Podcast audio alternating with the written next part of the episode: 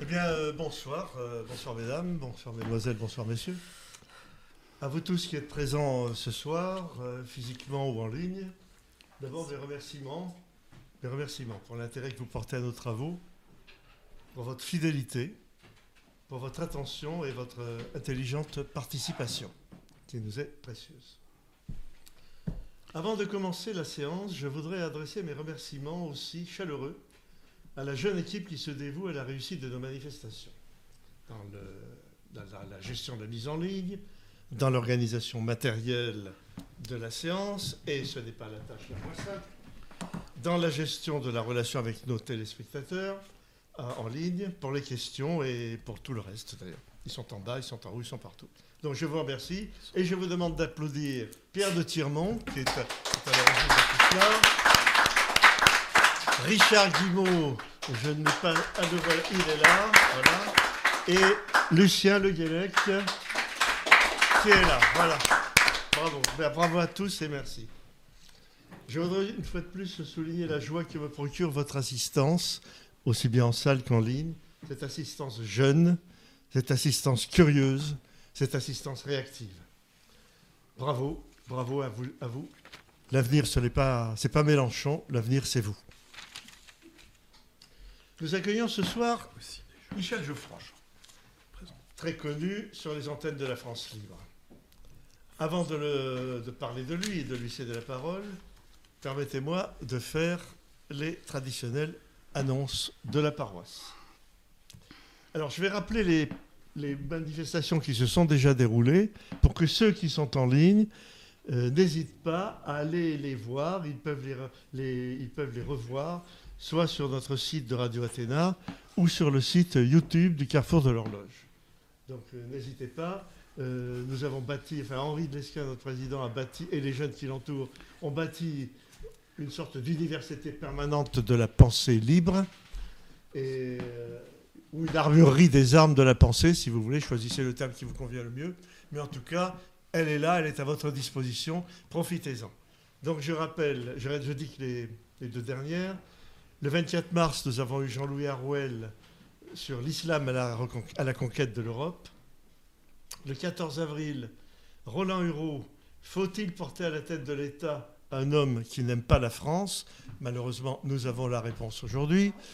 Euh, et le 28 avril, la rencontre doctrinale d'Henri Desquin, bilan et perspectives politiques après l'élection présidentielle. Le 12 mai, c'est-à-dire aujourd'hui, Michel Geoffroy, je vais en parler. Le 23 juin, nous recevrons Marc Rousset sur le thème de son ouvrage Le redressement de la France et de l'Europe. C'est intéressant, Marc Rousset, parce que c'est pas la première fois qu'il vient. Il avait déjà, déjà été invité par, moi-même d'ailleurs, euh, en toute modestie, pour euh, son précédent ouvrage qui s'intitulait Adieu l'argent roi, place aux héros européens, dans lequel il montrait bien qu'il était temps qu'on en finisse avec ces sociétés mercantiles pour développer ce qui est la vraie nature, la vraie force, la vraie source de vie de notre civilisation, c'est-à-dire le désintérêt, le dévouement, le dépassement de soi. Et là, il va nous parler, euh, pour- il va nous donner une vision radicalement euh, nouvelle. euh, Sur son livre. de, et disruptive, comme on dit aujourd'hui, de la politique intérieure de la France et de son positionnement dans le monde. Donc son ouvrage s'intitule Le redressement de la France et de l'Europe. Donc ce n'est pas le titre de la réunion, mais elle tournera autour de cela. En septembre, nous commencerons notre cycle 2022-2023. On va un peu laisser de côté les affaires politico-politiciennes, si vous voulez, et on va se plonger dans la pensée de fond. Et je vous recommande une rencontre doctrinale particulièrement disruptive, elle aussi, en même temps, euh, d'Henri de Lesquin, qui traitera les origines indo-européennes du christianisme. Comme je l'ai déjà dit, il faut le faire et il faut l'entendre. Voilà. Eh bien, justement, je, je viens de me faire en, renvoyé dans mes buts parce que je n'avais pas de date et on m'a dit que c'était à moi en fixer. Alors je vais m'occuper de ça et j'enverrai un, ordre au président euh, lui demandant de, se présenter tel jour à telle heure euh, pour faire sa rencontre doctrinale en septembre. Voilà. Voilà pour les annonces de la paroisse. Alors, je, nous avons la chance d'avoir Michel Geoffroy, la chance parce que bien que vice-président du Carrefour de l'Horloge, on ne le voit pas souvent dans nos murs, mais enfin il est là et je suis content. Son esprit règne. Mais son esprit règne, exactement. Michel Geoffroy, vous avez beaucoup publié, seul ou avec d'autres, comme disaient nos confesseurs d'antan. La première chose qui frappe le lecteur, quels que soient vos ouvrages, c'est la limpidité de votre écriture. Comme l'écrivait Nicolas Boileau, ce qui se conçoit bien s'énonce clairement. Et les mots pour le dire arrivent aisément. Votre pensée est profonde. Les concepts que vous manipulez ne sont pas sommaires. Mais vous avez cette formidable qualité d'écrire pour le lecteur. Résultat, chacun de vos livres est un plaisir de lecture. cette lecture se visse impunie. Cela dit, je viens de le dire, vous ne traitez pas de choses simples. Vous mettez en pratique ces quelques paroles d'un chant militaire de jadis. Autour de nous la haine, autour de nous les dogmes que l'on abat. Avec lucidité, vous vous attaquez aux divinités intellectuelles et morales qui règnent sur notre temps et nous enferment dans le prêt-à-penser. Par exemple, vous avez démasqué, bien avant les autres lanceurs d'alerte, l'émergence de cette superclasse mondiale qui veut imposer le projet fou de la mise en place d'un utopique gouvernement mondial pour asservir toute l'humanité à la marchandisation du monde. Une classe qui, bien entendu, manipule les autres pour parvenir à ses fins sans s'exposer elle-même directement. Courageux, mais pas téméraire.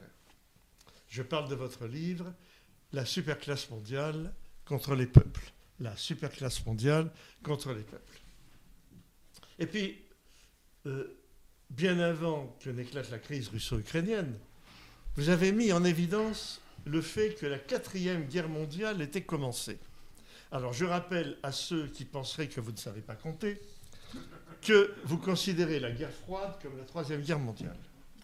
Vous expliquez dans cette quatrième guerre vous expliquez pardon que cette quatrième guerre mondiale oppose les États-Unis, bras armés de la superclasse mondiale et nations messianiques, aux civilisations émergentes de l'Eurasie qui leur contestent de plus en plus leur prétention à diriger le monde, rejetant du même coup l'Occident aux valeurs décadentes. Je parle de votre livre La nouvelle guerre des mondes aux éditions Via Romana.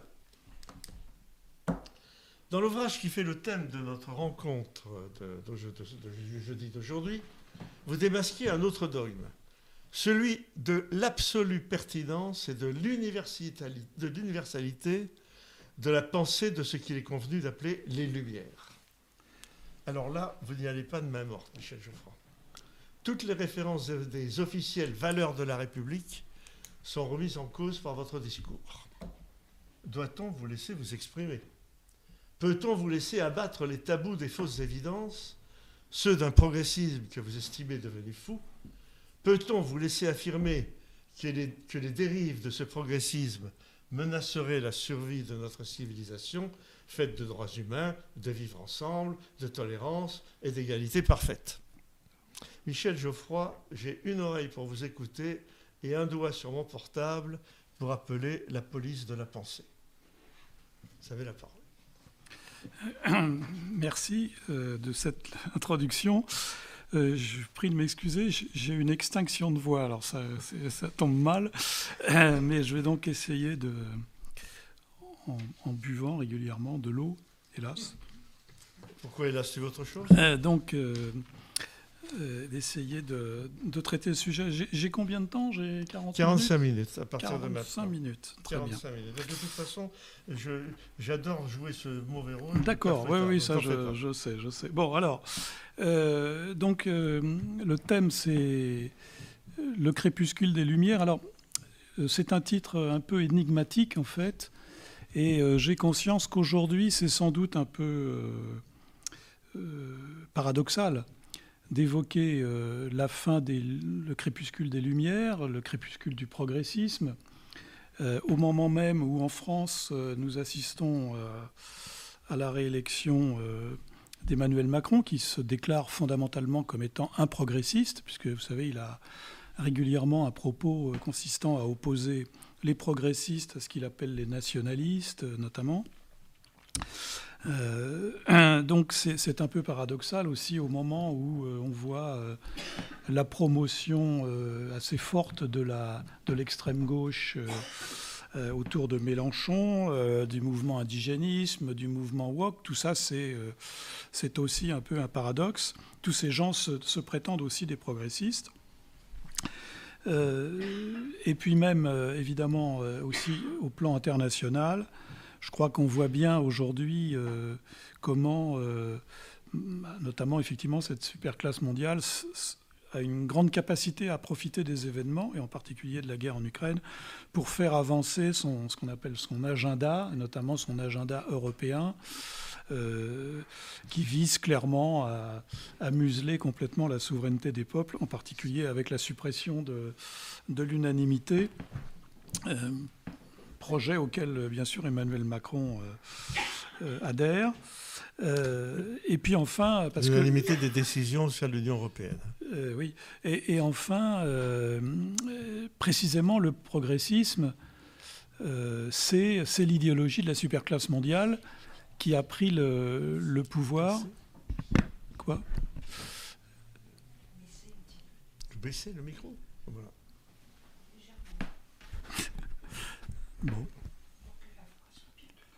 C'est gentil, merci. Bon, euh, j'osais pas toucher à ce micro parce qu'il m'avait l'air impressionnant.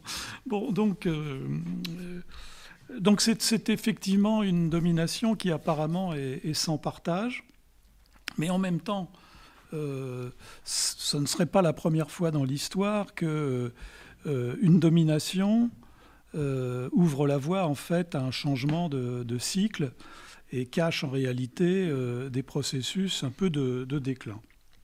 Alors, euh, je dirais que pour reprendre le, titre, euh, le titre a, plusieurs enfin, plusieurs significations. c'est à la fois le crépuscule des Lumières, c'est-à-dire que la philosophie qui est à l'origine du progressisme aujourd'hui est quand même une philosophie qui se heurte à la réalité. Elle, s'est toujours heurtée à la réalité, par définition. Mais aujourd'hui, euh, ça fait quand même deux siècles qu'elle se heurte à la réalité. Et donc aujourd'hui, elle est quand même dans une phase euh, de, descendante, et en particulier parce que la notion de progrès, qui est l'élément majeur, euh, aujourd'hui, croire au progrès, c'est devenu nettement moins évident que, par exemple, au XIXe siècle. Et donc, euh, ça, c'est le premier point. Mais ce titre peut se lire aussi dans l'autre sens. Euh, aujourd'hui, le progressisme, c'est les lumières de notre crépuscule à nous. Parce que qu'est-ce qui est en train de se passer au XXIe siècle? Le progressisme a triomphé en Occident. Qu'est-ce que c'est que l'Occident? C'est l'espace qui a été formaté par euh, ce que j'appelle la décivilisation nord-américaine, c'est-à-dire et en particulier donc, qui a été formaté par le progressisme.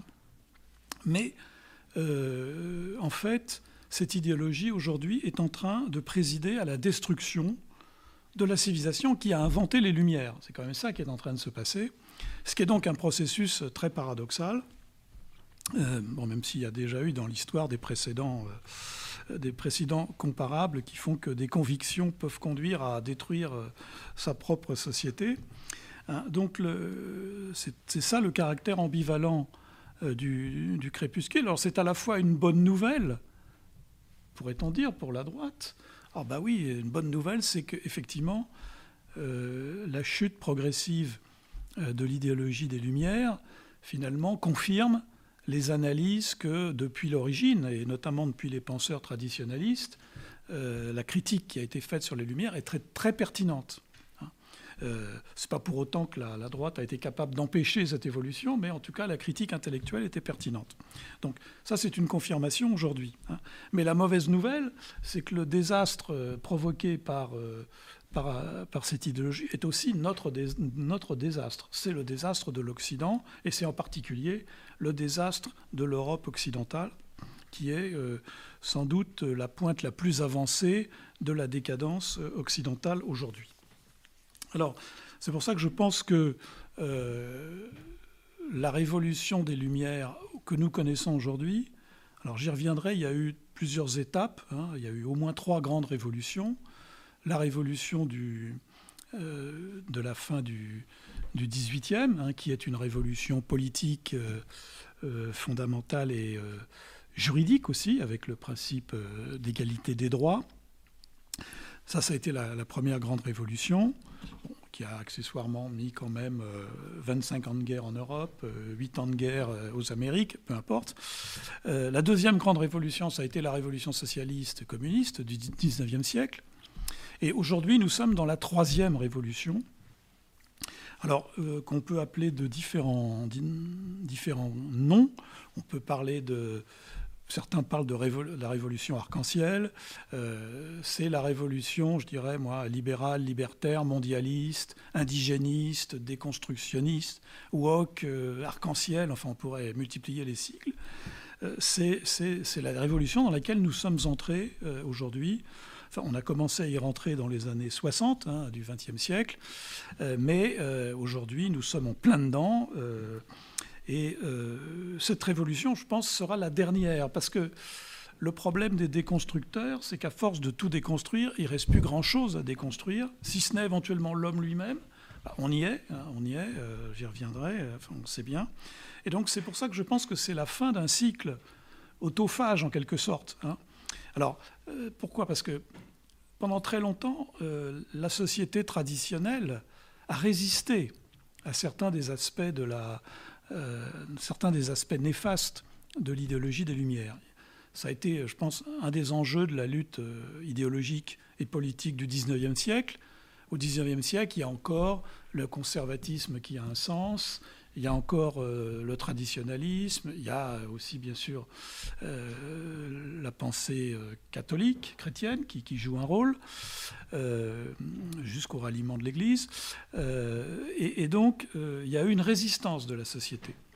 Cette résistance a fait, que, d'une certaine manière, les, vices cachés de, de, l'idéologie des Lumières, bon, certains n'étaient pas cachés, les Européens avaient gardé quand même un très mauvais souvenir de la Révolution française et accessoirement de la, des guerres napoléoniennes. Bon, donc, euh, mais euh, il y avait un équilibre parce que la société continuait d'apporter une certaine résistance. Il y avait encore des institutions. Euh, il y avait des institutions qui faisaient obstacle, qui avaient une idéologie différente. par exemple, on peut penser au métier des armes, les armées. Il y avait aussi, bien sûr, l'Église qui jouait un rôle non négligeable. Euh, d'opposition à, l'idéologie des Lumières. Bref, il y avait euh, une résistance société. Aujourd'hui, nous sommes dans un monde où toute la résistance a disparu. Il n'y a plus aucun contre-pouvoir aujourd'hui de l'idéologie progressiste, sauf bien sûr euh, le carrefour de l'horloge, certes, mais si on regarde les pouvoirs institués aujourd'hui, tous les pouvoirs institués adhèrent à cette idéologie, et, nous voyons même apparaître un phénomène qui est relativement nouveau dans l'histoire. Les grandes entreprises aujourd'hui, sont devenus des prescripteurs idéologiques. Les grandes entreprises mondiales, euh, on peut penser bien sûr aux réseaux sociaux, euh, etc., Google, etc., d'où le débat, euh, entre autres, avec Elon Musk, qui n'est pas inintéressant, mais vous avez dû voir récemment aux États-Unis, dans certains États, certains États sont en train de revenir sur le droit à l'avortement, eh bien, vous avez des grandes entreprises qui disent ne vous inquiétez pas, nous continuerons de faire en sorte que nos salariés pourront bénéficier de ce droit. Donc, vous voyez, nous sommes dans une logique où aujourd'hui, beaucoup de grandes entreprises sont, euh, même prescripteurs, prescriptrices, prescripteurs, je sais plus, euh, euh, de, cette idéologie du progressisme. Hein, bon, donc, ça veut dire qu'aujourd'hui, il n'y a, a, plus vraiment de, de frein à la mise en place de cette idéologie. Et donc c'est pour ça que je pense que le, le, processus de déconstruction va aller, euh, va aller loin euh, aujourd'hui. Euh, et donc, voilà, toute, toute, révolution dévore ses enfants. Et donc, bah, nous sommes vis-à-vis du progressiste exactement dans la même situation aujourd'hui. Alors, je vais essayer d'aborder la, question dans les trois heures qui m'ont été données. Euh, pardon. Non, je vais essayer d'aborder la, question en, en trois points, euh, assez simple. Là, c'est pas un plan de Sciences Po, je suis désolé. Bon, rappelez quand même ce- quelles sont les principales composantes de, de l'idéologie des Lumières et comment elles fonctionnent. Deuxièmement, pourquoi, euh, je reviens donc sur le- ce que je disais en introduction, pourquoi le cycle des Lumières aujourd'hui, euh, on, on doit considérer qu'il s'épuise Et enfin, dernier point, je dirais, bah, et après, dans quel cycle on va rentrer Et accessoirement, quelle est notre position, quelle est la posture de la droite dans le monde d'après, en quelque sorte, hein, qui va intervenir, dans lequel nous commençons à, entrer.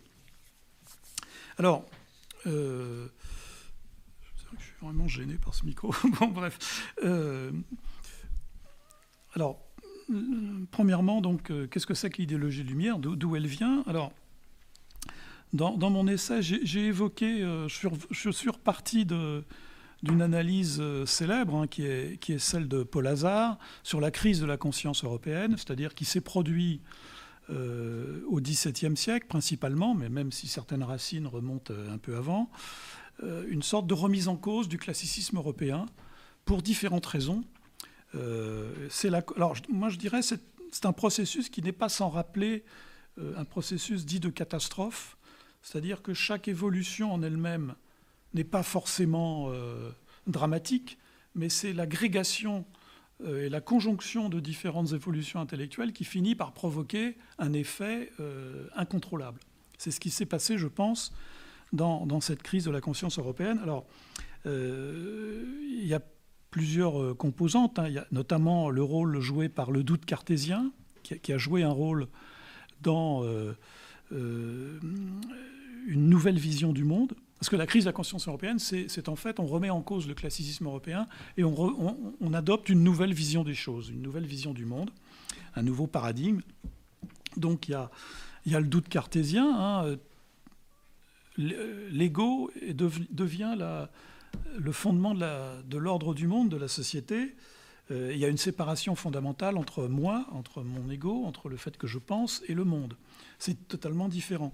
Euh, et puis après, accessoirement, bah, tout ce que je ne peux pas démontrer n'existe pas. En, tout ce que je ne peux pas démontrer en raison n'existe pas. Hein, bon.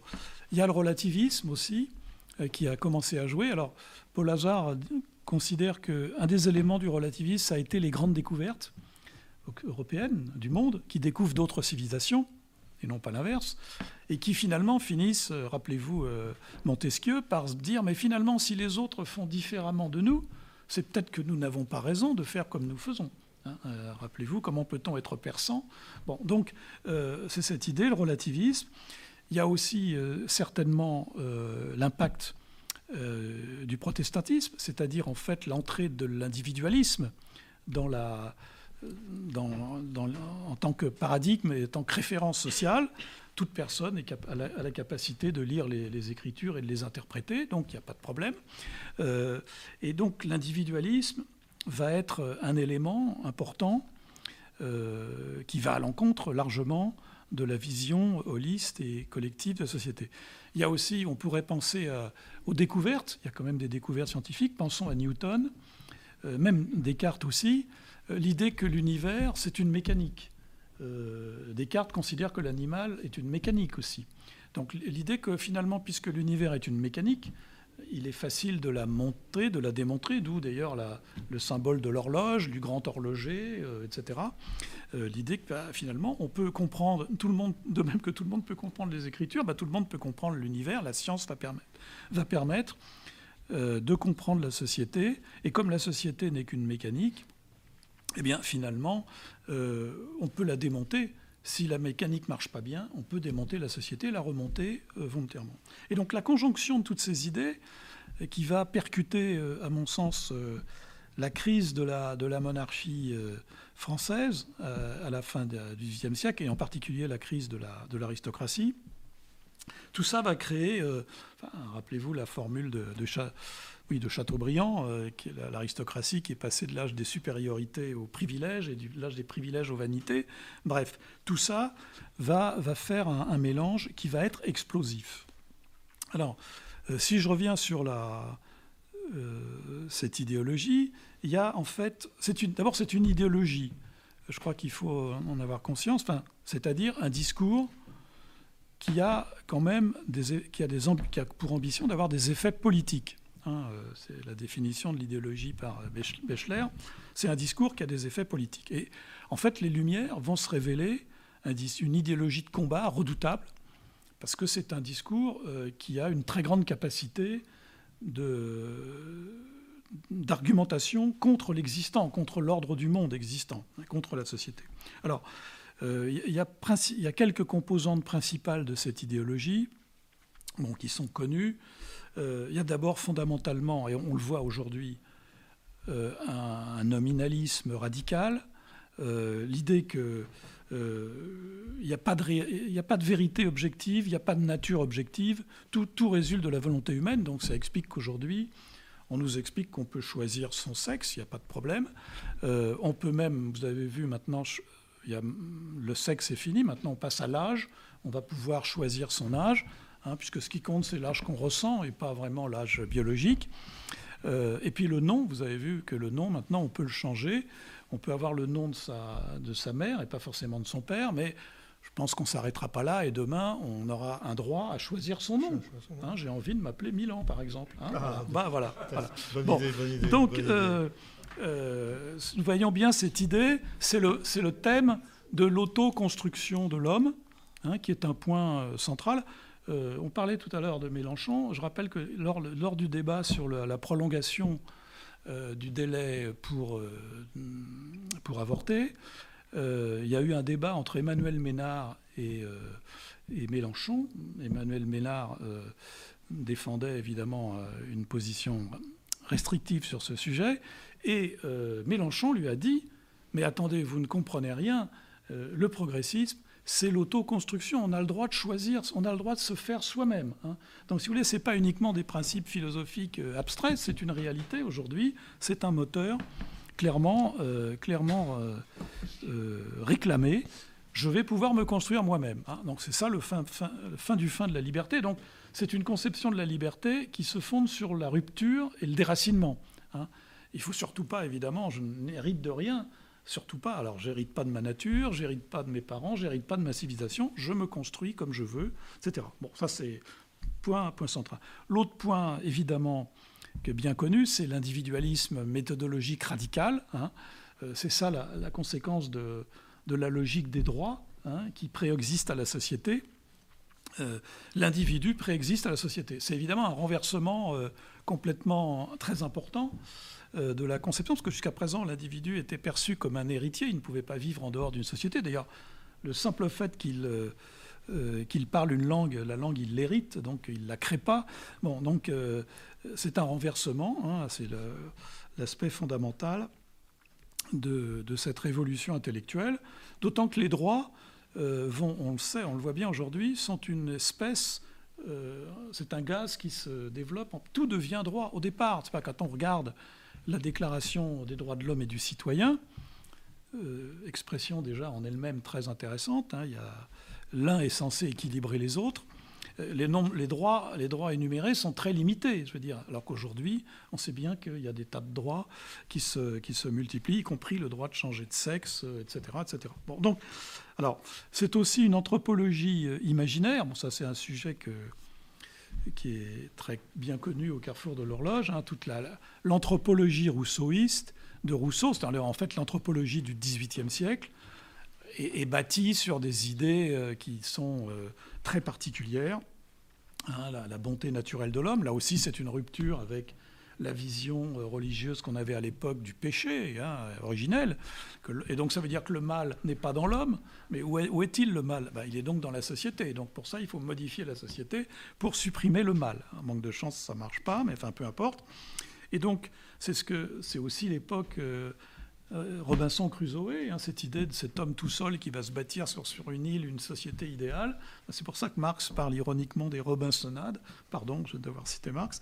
Bon, donc, euh, et puis enfin, dernier point euh, qui est important à mon avis dans, dans cette logique des Lumières, c'est quand même la violence. Un, un des aspects importants de l'idéologie des Lumières, c'est qu'immédiatement, elle, débouche sur une. C'est pas qu'elle bute, elle bute sur la société, donc elle résout le problème par la violence. Hein. Et donc, les Lumières, c'est fondamentalement une violence faite à l'homme, non seulement intellectuelle, mais aussi réelle, physique, malheureusement. Hein. Et c'est pour ça d'ailleurs que l'instrument de l'entrée des Lumières dans la société, c'est la révolution. Et qu'est-ce que c'est que la révolution, si ce n'est précisément le bouleversement violent des sociétés hein euh, Donc d'ailleurs, euh, tiens, on parlait d'Emmanuel Macron, en, 2017, il avait signé un livre dont le titre était Révolution. Ah, c'est curieux. Hein.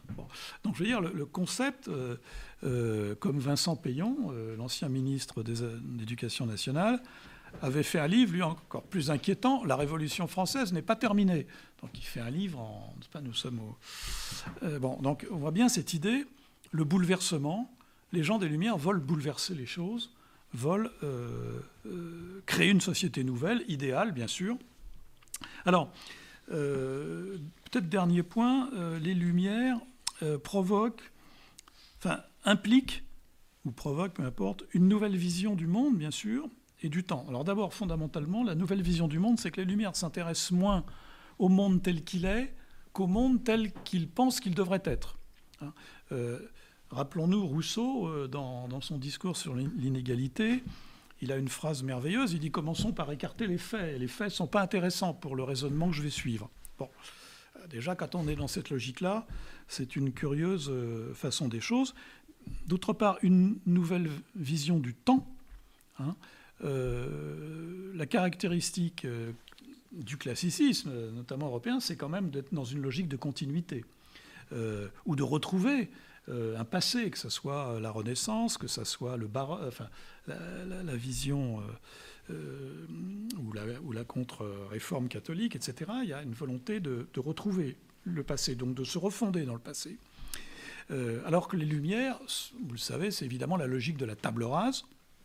Le passé on l'élimine, ça n'intéresse pas, ce n'est qu'un les ténèbres, hein, ce ne sont que des ténèbres. Euh, et on le voit bien aujourd'hui dans la fameuse formule les heures sombres de notre histoire. Pour les hommes des Lumières, toute notre histoire est sombre. Hein. Et donc ça veut dire qu'on passe notre temps à changer euh, de paradigme. C'est toujours le, présent parce que c'est normal. L'homme des Lumières ne s'intéresse pas au passé, il s'intéresse au futur, au lendemain qui chante, hein, qu'il promet, de ce point de vue-là.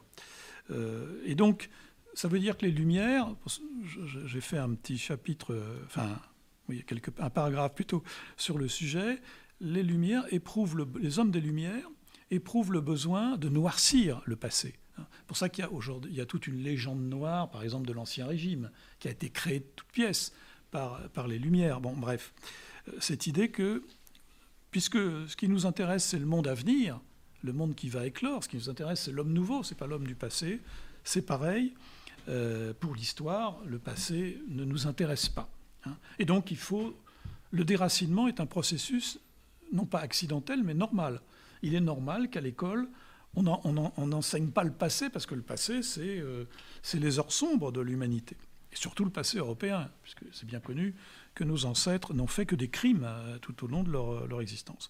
Alors, dernier point que je trouve important, la notion de lumière dangereuse en elle-même.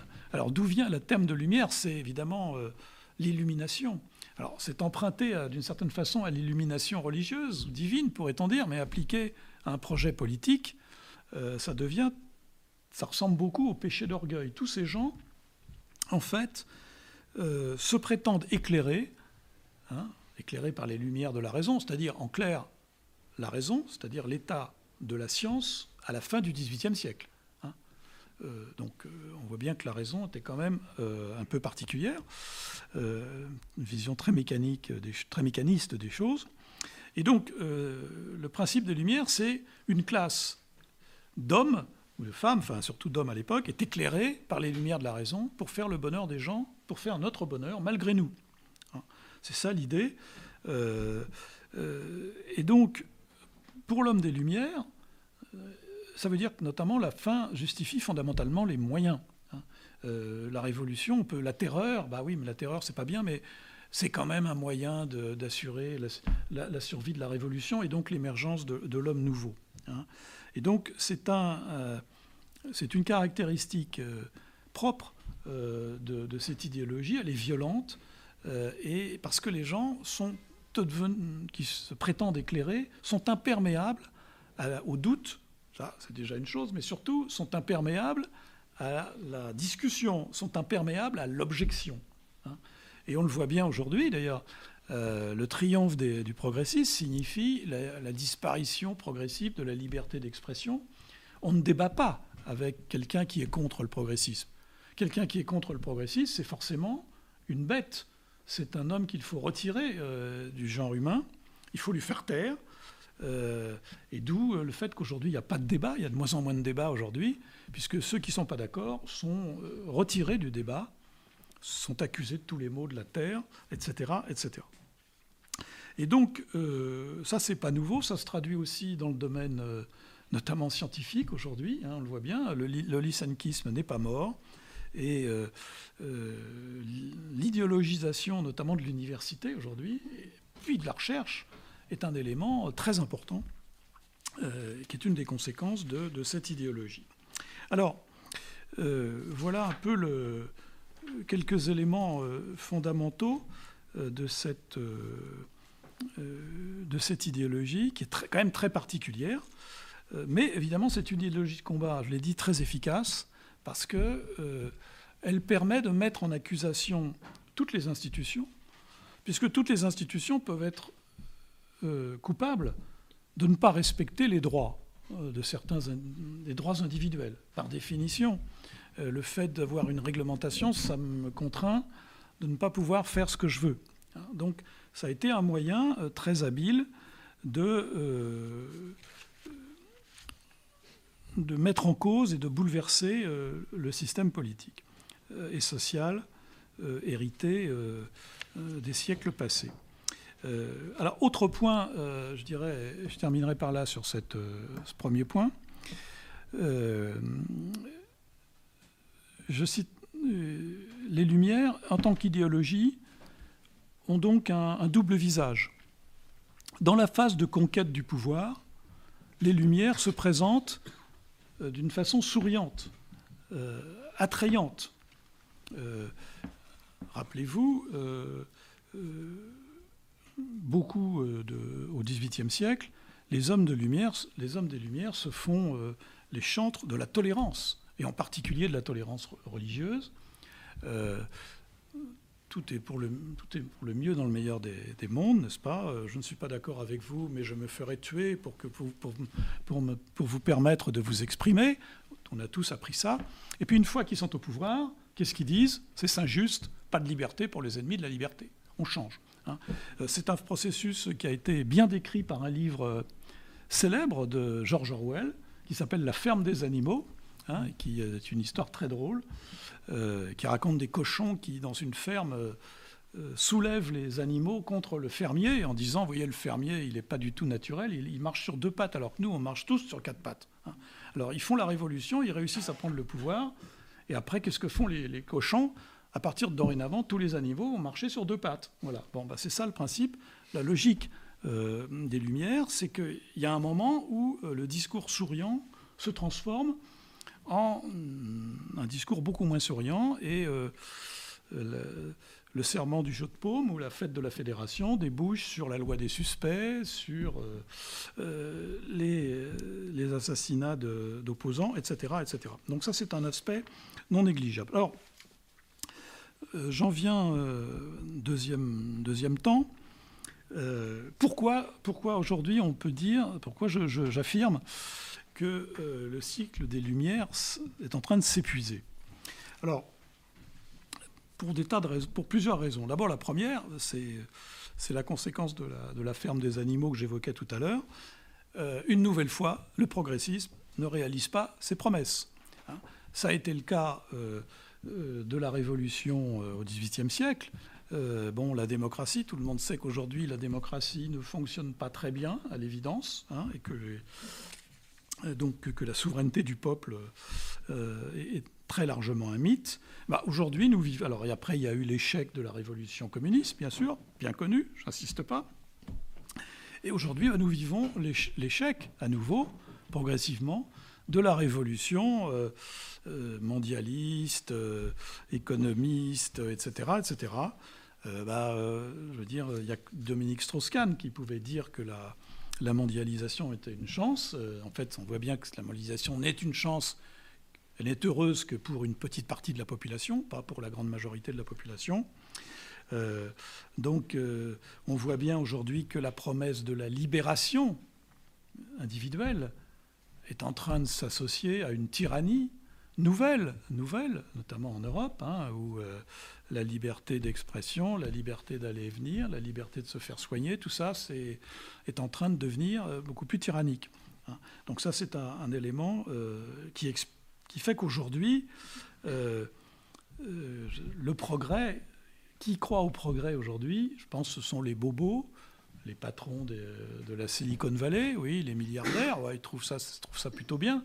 Mais pour la grande majorité des gens, aujourd'hui, euh, en, Occident, c'est quand même moins vrai.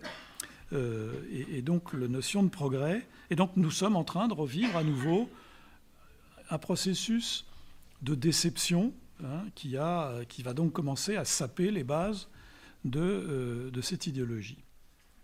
Alors, on sait bien que le progressisme ne peut pas réaliser ses promesses pour la raison fondamentale qu'il repose sur des postulats erronés, et en particulier une vision de l'homme erronée. Euh, euh, et en plus, il est dans une posture intellectuellement paradoxale il prétend euh, exprimer des valeurs de notre civilisation tout en rejetant notre civilisation. Je veux dire, on ne peut pas tout à la fois dire notre passé est horrible euh, et en même temps dire bah, les valeurs que nous défendons aujourd'hui, c'est nos valeurs, c'est les valeurs de l'Europe, comme dirait, euh, comme dirait M. Macron, mais tout en détruisant l'Europe et en refusant l'identité de l'Europe. Donc je veux dire, il y a une certaine contradiction intellectuelle euh, qui, est, euh, euh, qui est difficile. En fait, aujourd'hui, un des éléments du désamour vis-à-vis du, progressisme, c'est qu'on a quand même le sentiment de voir la réalisation de ce que Chesterton disait avec les valeurs devenues folles. Qu'est-ce que c'est que des valeurs devenues folles, en fait? Je, reviens à ce que j'ai dit tout à l'heure sur la Déclaration des droits de l'homme et du citoyen.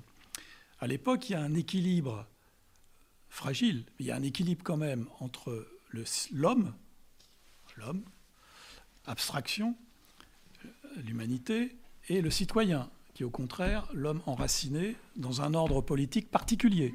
On ne peut pas être citoyen du monde. Donc, euh, il, y a un certain équilibre. Et donc, les principes peuvent être considérés comme équilibre. On sait, par exemple, que depuis longtemps, la liberté et l'égalité sont deux principes dont la cohabitation n'est pas évidente si on les pousse à l'extrême. Euh, si, on pousse à l'extrême l'égalité, c'est-à-dire l'égalitarisme, euh, immanquablement on va détruire la liberté. Ça a été ce qui s'est passé dans le système soviétique. Et aujourd'hui, nous avons tendance à vivre l'inverse avec la révolution euh, libérale libertaire, c'est-à-dire qu'on pousse la liberté, et en particulier la liberté économique, à, sans fin, évidemment, on commence à sacrifier euh, l'égalité, et comme par hasard, on voit apparaître un certain nombre d'inégalités à l'âge de la mondialisation, l'égalité économique. Donc, euh, il faut faire un équilibre entre des principes euh, qui, qu'il s'agit de rendre compatibles. Les valeurs deviennent folles quand on pousse un principe à son excès. Hein.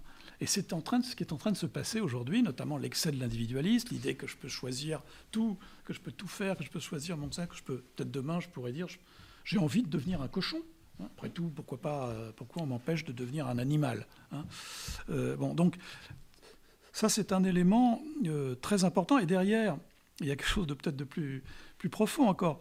le, le, progressiste des Lumières voit le monde d'une manière simpliste, en fait. Hein. Euh, et, euh, je, pense à je pense à un film, moi j'aime bien prendre des références cinématographiques. Rappelez-vous dans le film Le Crap Tambour, d'ailleurs, qui a été repassé il n'y a pas longtemps à l'occasion de la mort de, de, de, Perrin.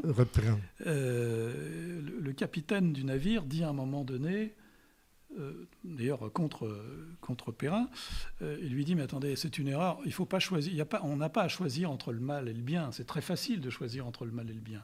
Le problème, c'est qu'il faut choisir entre plusieurs biens. Et donc il faut rendre compatibles des principes différents. Les lumières, et aujourd'hui les, lumières walk et des constructions, sont tout à fait l'inverse.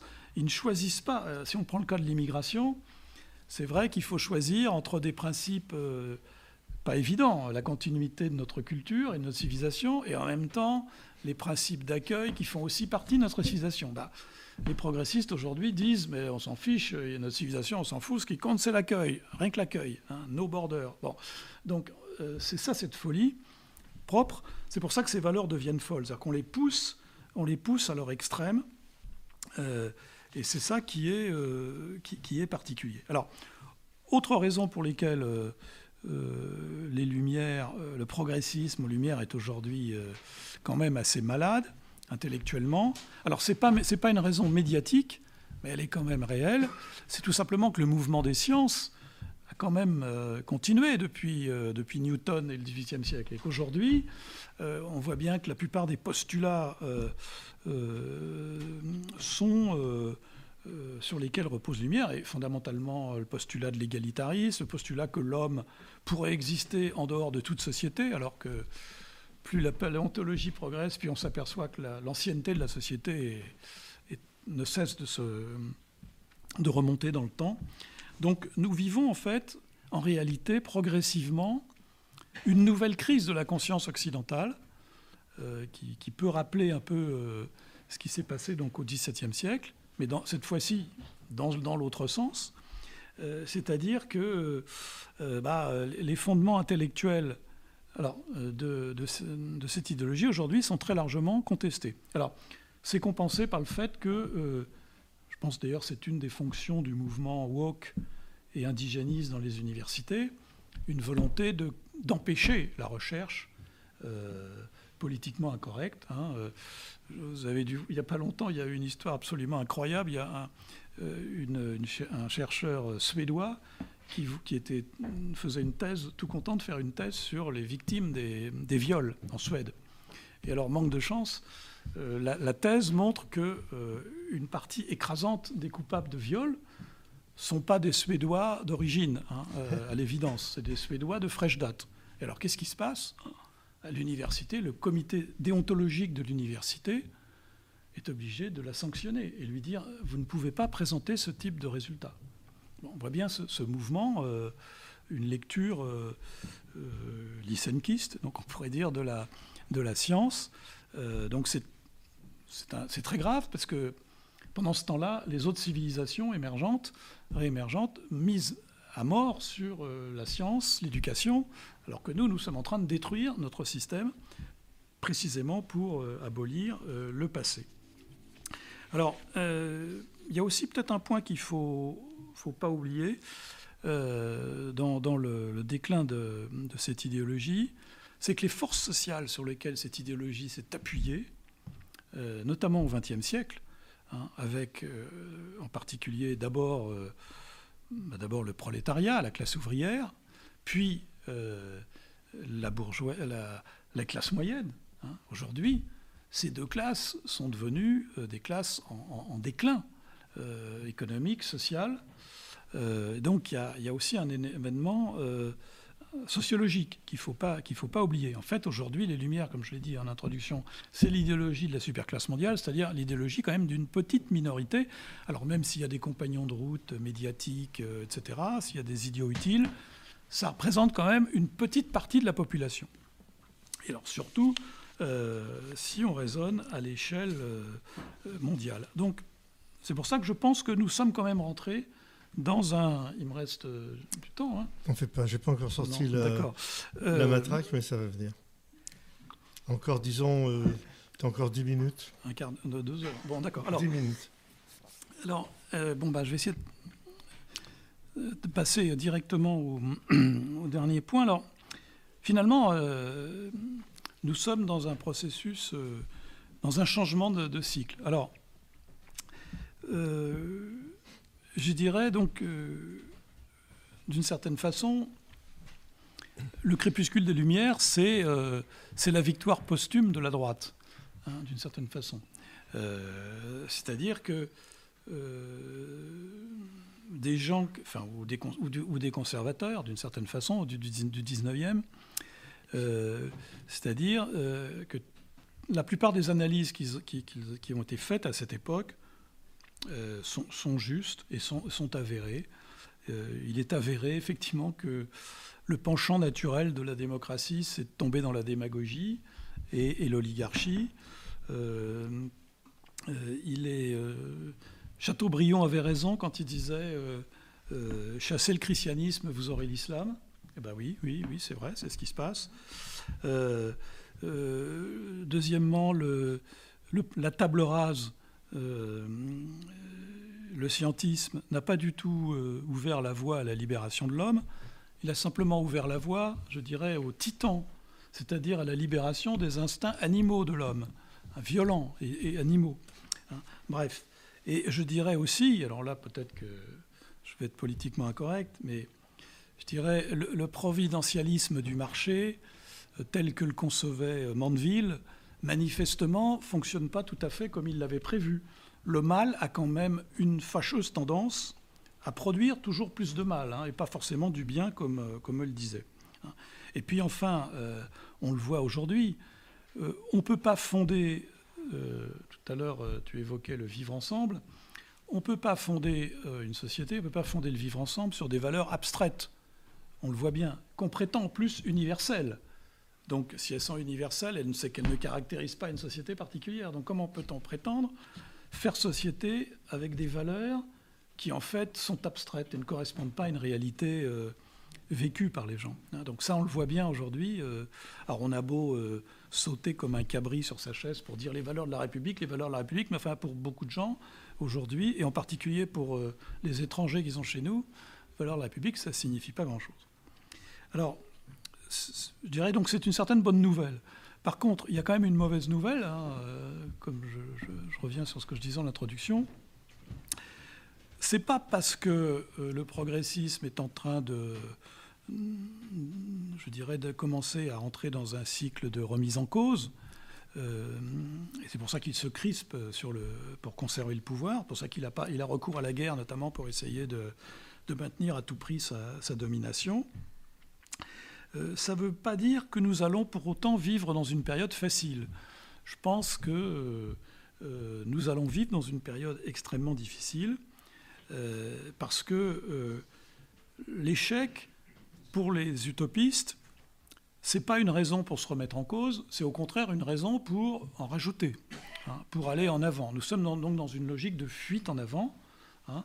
Euh, la fuite en avant du wokisme ou de la théorie est, clairement une illustration de la fuite en avant d'une idéologie. Et donc nous allons vivre dans dans un processus quand même difficile. Et je pense qu'il faut qu'on se prépare.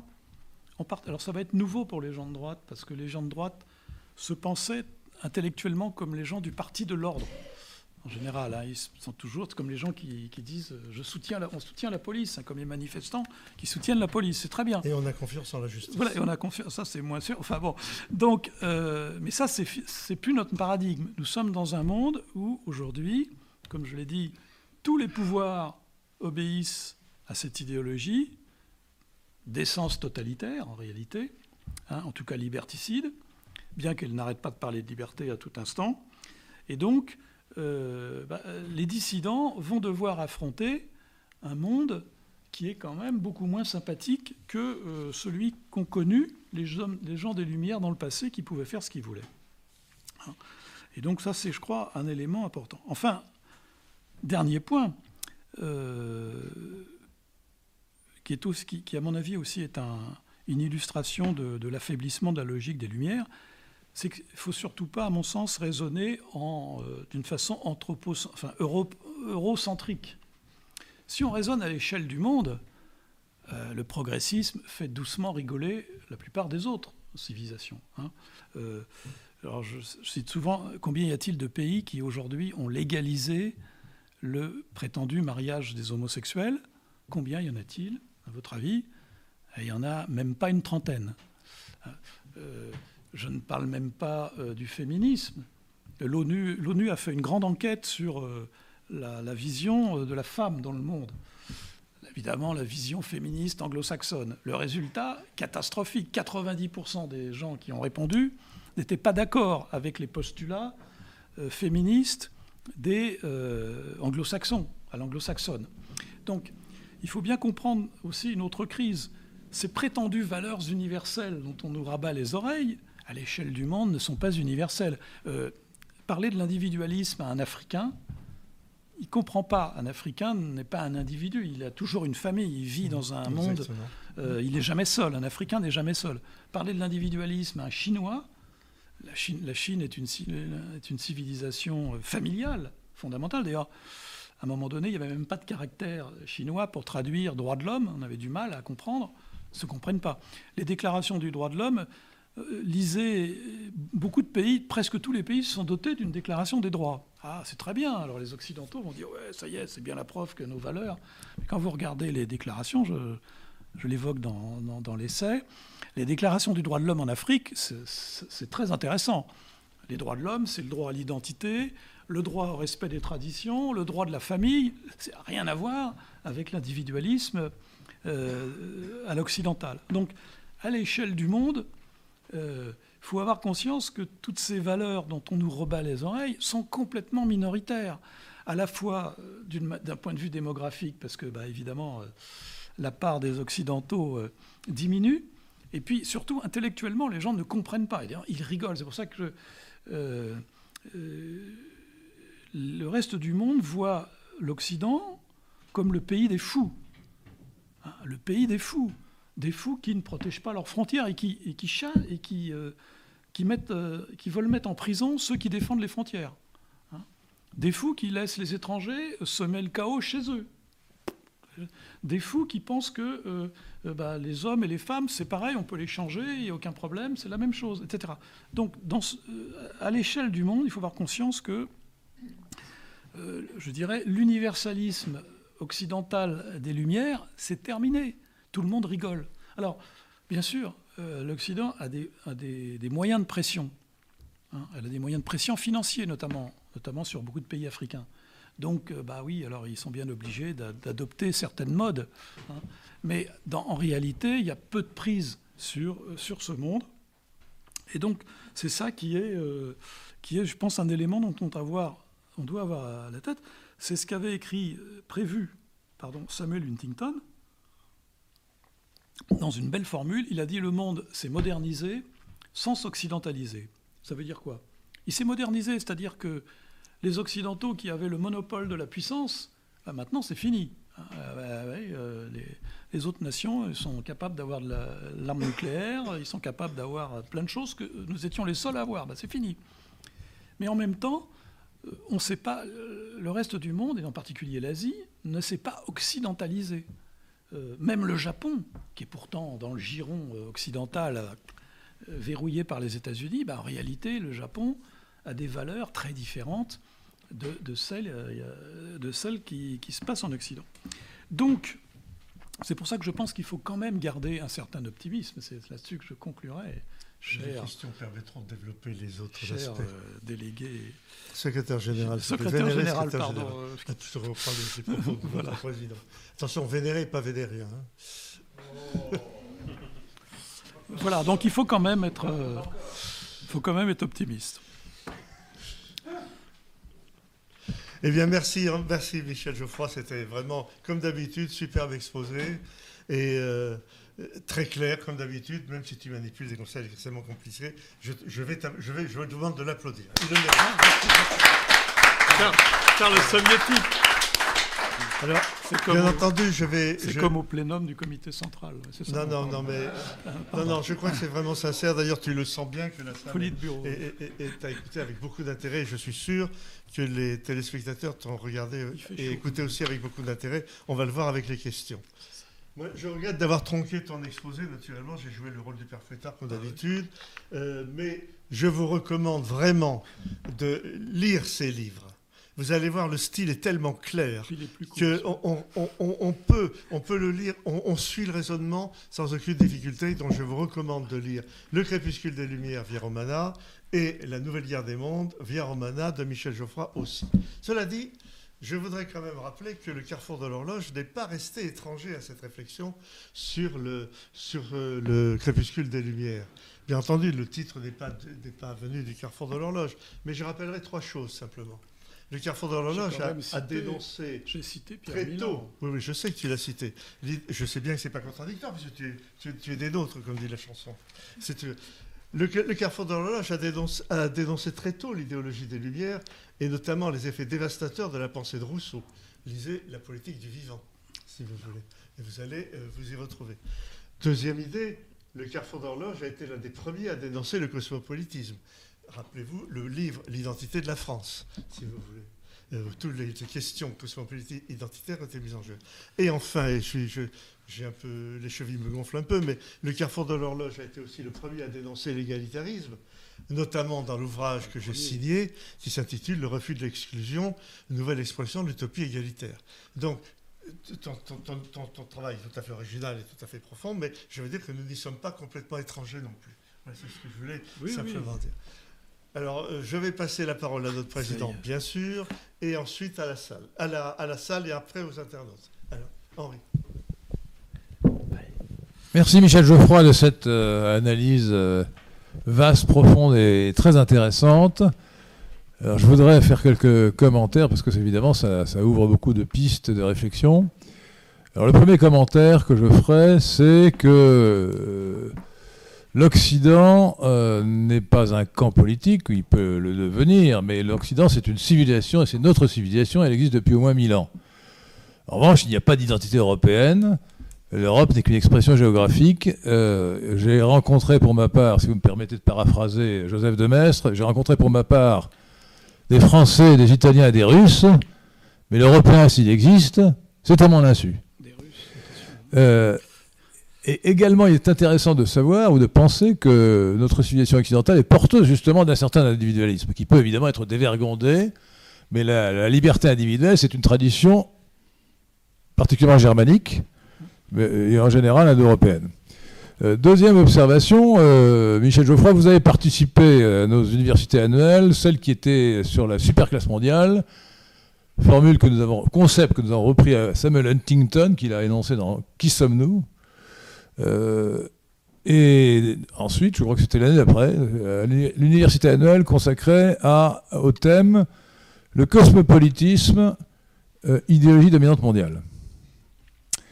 Et, par conséquent, lorsque je vous ai entendu, euh, j'étais un peu surpris de vous entendre, euh, j'allais dire vous battre les flancs, en tout cas vous creuser la tête pour trouver le, bon, le, la bonne épithète de la révolution actuelle, c'est-à-dire révolution arc-en-ciel, révolution libérale, libertaire. Non La révolution que nous vivons actuellement, c'est une révolution cosmopolite. D'ailleurs, elle, est marquée par une date très précise, 1968, en France et dans le monde, qui a marqué le basculement de la gauche du collectivisme au cosmopolitisme. Troisième remarque, euh, je crois qu'il est bon en politique et en métapolitique de ne pas reprendre le langage de l'adversaire. Or, vous avez parlé de lumière et de progressisme, d'un bout, à l'autre de votre exposé. Ce sont deux termes de propagande de l'adversaire. Est-ce qu'on peut les retourner contre eux? Ça me paraît difficile. Euh, et je crois qu'au lieu de parler d'idéologie de la lumière, il vaudrait mieux parler de, au lieu de parler de philosophie de la lumière, d'idéologie de la révolution. Euh, d'idéologue de la Révolution. Les Lumières, c'est positif. Euh, ce qui s'oppose à la lumière, c'est l'obscurité, l'obscurantisme. Donc c'est le langage de l'adversaire, je dirais même de l'ennemi. Euh, et pour ce qui est du progressisme, c'est la même chose. Le progressisme, c'est soit un synonyme de la gauche, que les gens de gauche se donnent à eux-mêmes, soit plus précisément un synonyme de cosmopolitisme, qui est donc l'une des. Le cosmopolitisme étant un des deux pôles antagonistes de l'utopie égalitaire, de la gauche, l'autre étant le collectivisme. Donc il ne faut pas dire. alors le progressisme contient un mot évidemment de progrès, le mot de progrès qui est positif, et on ne peut pas complètement refuser le progrès. Bien sûr, on peut euh, souligner la décadence morale de l'Occident, et de la France en particulier. Décadence sociale.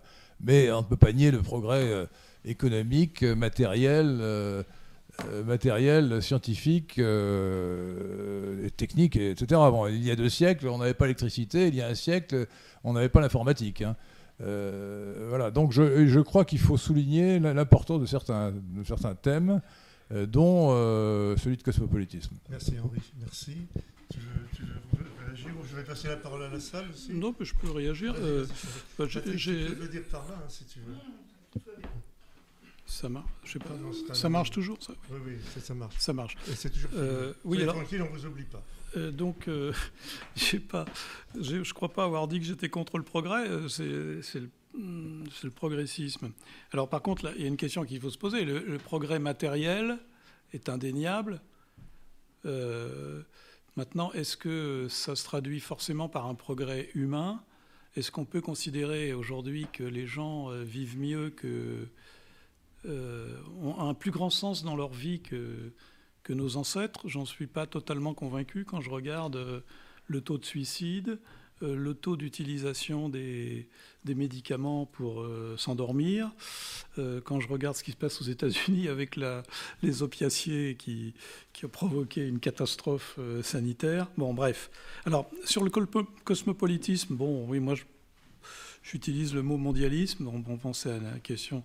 Mais en réalité, je pense quand même que le cosmopolitisme ne, rés- ne résume pas tout.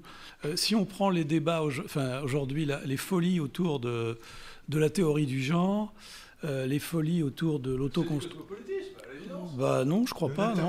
pas. Non, mais je crois pas. Laisse, laisse répondre l'orateur, s'il te plaît. Je crois pas. Enfin, je vois, Laisse répondre l'orateur, s'il te euh, plaît. je vois pas si je décide de- d'être une femme, je vois pas en quoi c'est cosmopolite. Enfin, mais évidemment, on peut toujours tout dire, mais euh, là, j'avoue que j'ai du mal. D'accord. Bon, allez, très bien. Bon. Euh, Euh, y a-t-il donc, d'autres euh, questions dans la salle Parce que moi, je voudrais encore, encore poser une question. Oui, alors, monsieur, allez-y. Merci beaucoup pour euh, votre intervention. Euh, J'avais une question vis-à-vis de l'assertion que vous avez faite, euh, selon comme quoi nous serions dans une ère euh, extrêmement individualiste ou euh, libéral-libertaire. Pourtant, euh, Klaus Schwab, euh, président du Forum économique mondial, parle souvent du, du capitalisme des parties prenantes. Aujourd'hui, l'idée de responsabilité sociétale des entreprises est plus importante que jamais. Et une, une grande, euh, grande facette de ce qu'on peut appeler la, la révolution woke aux États-Unis me paraît plus être euh, une liste de doléances euh, de groupes et de communautés diverses et définies par leurs groupes et leurs communautés plutôt qu'une une volonté prométhéenne euh, de transformer l'humain, comme c'est vrai les, les transsexuels euh, ont tendance à avoir. Donc euh, nous sommes d'une certaine manière, je me demande, est-ce que l'idéologie que nous voyons actuellement n'est-elle pas d'une certaine manière l'idéologie euh, d'après les Lumières N'est-elle pas, euh, en fait, ce, selon nous- ce à quoi nous, nous devons nous attendre pour les- le prochain centenaire? Merci. Il y a plusieurs questions dans la question. Alors, moi, je pense que je pense que le euh, enfin, je pense qu'aujourd'hui, l'individualisme, le fait que les, gens ramènent tout à leur intérêt personnel, est quand même une des caractéristiques de notre de notre société. D'ailleurs, moi, si je regarde la dernière élection présidentielle, c'est quand même frappant. Alors qu'il y a eu un débat sur l'identité, avec euh, qui a été poussé uniquement par euh, Monsieur Z, euh, mais il y a eu un débat sur l'identité, qui est donc par définition un débat collectif euh, sur l'avenir de la France. Politiquement, ça a fait un bide. Par contre, qu'est-ce qui se passe? C'est que les gens ont mis en numéro un préoccupation mon pouvoir d'achat. Ouais, ok. Alors, on peut dire effectivement, c'est parce qu'il y a la paupérisation, gna gna, non, très bien, ok. Mais c'est très typique de cette évolution des choses. Je ne m'intéresse pas au collectif, j'en ai rien à cirer. Euh, D'ailleurs, moi je suis frappé en, en venant dans, les rues. Mais en fait, qu'est-ce qu'on voit dans les rues? On voit que des individus. C'est la foule solitaire de David Risman. C'est-à-dire qu'il y a à la fois de la foule, mais ce sont des individus. Hein, D'ailleurs, euh, il y a un symbole de l'individualisme aujourd'hui, c'est la trottinette. La trottinette, c'est, euh, ben oui, je suis tout seul et je fais ce que je veux avec ma trottinette. Et puis j'ai un truc dans les oreilles, comme ça, je suis bien isolé du monde. hein. Alors, pardon pour ceux qui ont une trottinette, il y en a sans doute ici, je suis désolé. Euh, moi, je peux plus, je, suis trop vieux pour avoir une trottinette, mais euh, il me semble que c'est quand même. euh, l'analyse en termes d'individualisme me paraît quand même avoir une certaine réalité. Et c'est. c'est une sorte de déviation de la liberté individuelle qui, qui évoquait euh, effectivement la liberté quand les, quand les, les vikings arrivent en Normandie et qu'on leur demande qui est votre seigneur, ils répondent chez nous, chacun est seigneur de lui-même. Bon, donc c'est une belle définition de la, liberté euh, indo-européenne. Mais euh, l'individualisme, c'est pire que ça. C'est-à-dire que je m'isole du reste du monde, je me, fiche des autres, en fait, en vérité. Hein. Je vis dans ma bulle. Alors maintenant, effectivement, vous avez raison, il y a aussi des phénomènes communautaristes. Mais le problème, c'est qu'il n'est pas général. Justement, hein. ce sont des minorités ethniques qui se créent. Mais la majorité aujourd'hui, est-ce qu'aujourd'hui en Europe et en France, est-ce que les Français de souche se communautarisent?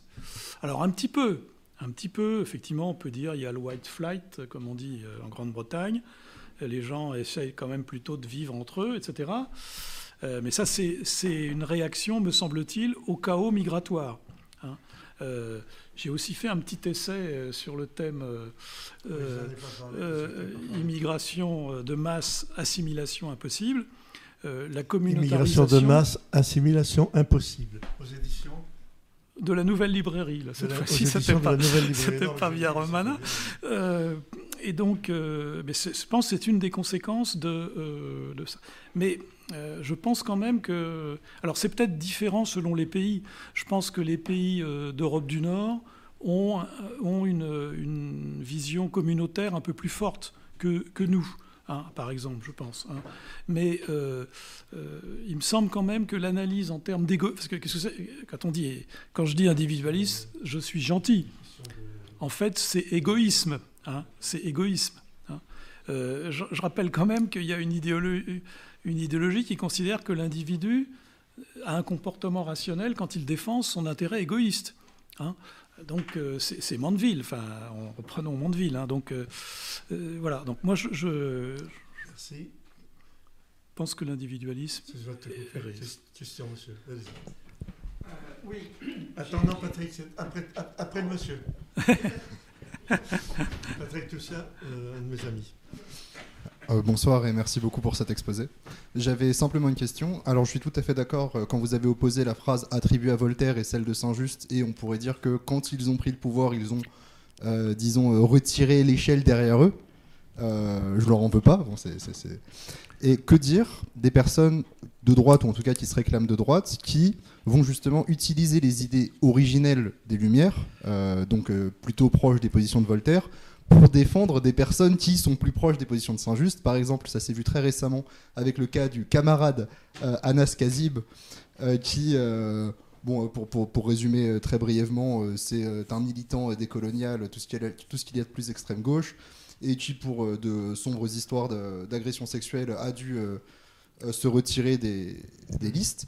Et il y a des personnes de droite qui, justement, vont le défendre en disant euh, il, faut, euh, il faut que la démocratie prime, euh, il faut d'abord le vote, il faut que ça, se fasse dans les urnes, c'est un scandale, c'est antidémocratique, tout ce que vous voulez.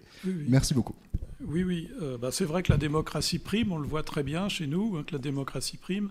dans, dans, un pays où les médias sont entièrement dans les mains des progressistes, où les instituts de sondage sont très largement aussi dans les mêmes mains, euh, on voit bien le résultat, c'est-à-dire qu'on vient quand même de vivre un phénomène incroyable où euh, les sondages montraient que, grosso modo, il y avait trois Français sur quatre qui exécraient euh, Emmanuel Macron et qui exécraient la politique d'Emmanuel Macron.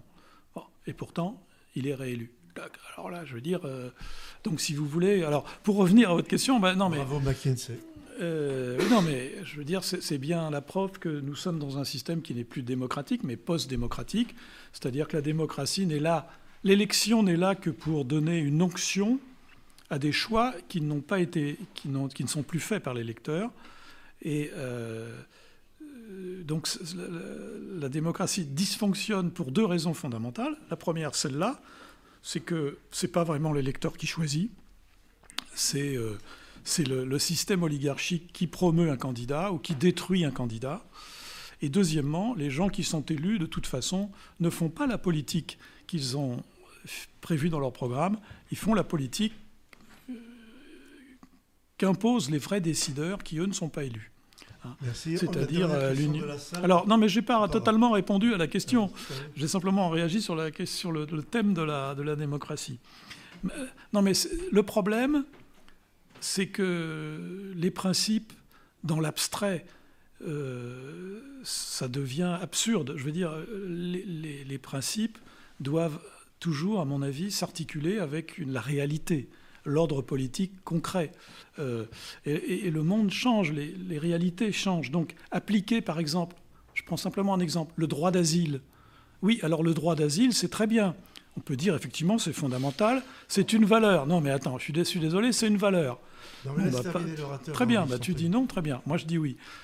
Par contre, le droit d'asile se conçoit individuellement, vis-à-vis -vis de personnes individuelles. Mais aujourd'hui, invoquer le droit d'asile face à des flux migratoires, c'est complètement fou. Donc ça veut dire que les principes en eux-mêmes doivent toujours être corrigés par rapport aux réalités. Euh, je vais se faire une autre citation, puisqu'on a cité euh, Joseph de Maistre. L'évangile hors de l'Église est un poison. C'est-à-dire qu'il y a besoin, euh, les principes c'est très bien, mais il y a toujours besoin de les articuler avec une réalité. Et la réalité, elle peut être changeante. Voilà, c'est ça que je veux dire. Euh, Maître Patrick Toussaint oui, alors. La dernière question de la salle, c'est. Après, je, mais je, voudrais passer la parole après aux. Ah non, non, mais. Vas-y, non, non, mais c'est pas pour toi. alors, ça. monsieur, je voulais vous poser la question est-ce que vous avez lu le livre de monsieur Jean Guéhenno, le dernier euh, Le premier 21e siècle? Euh, Parce que lui aussi explique que, nous sommes à la fin d'un cycle, et à la fin du, des cycles, des Lumières, justement. Et je pense que c'est une ces idées sont assez proches des vôtres. Je ne l'ai pas fini, donc je ne peux pas vous, complètement vous le dire. Ça, c'est la première chose que je voulais signaler. Et, la deuxième, c'est où, placez-vous euh, la théorie de, de, Marcus sur l'homme unidimensionnel? Ah, théorie de Marcuse. Oui, oui, oui, moi, il y en a avoir compris. Mais euh, euh, par contre, je n'ai pas entendu le, nom de l'auteur que vous avez cité au début. Jean Guéhenno. Jean qui, Guéhenno. Qui a été, euh, qui a été secrétaire général adjoint de M. Kofi Annan aux, Nations Unies.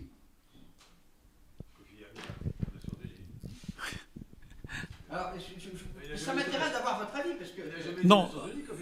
Non, il a été maire en Bretagne. Hein.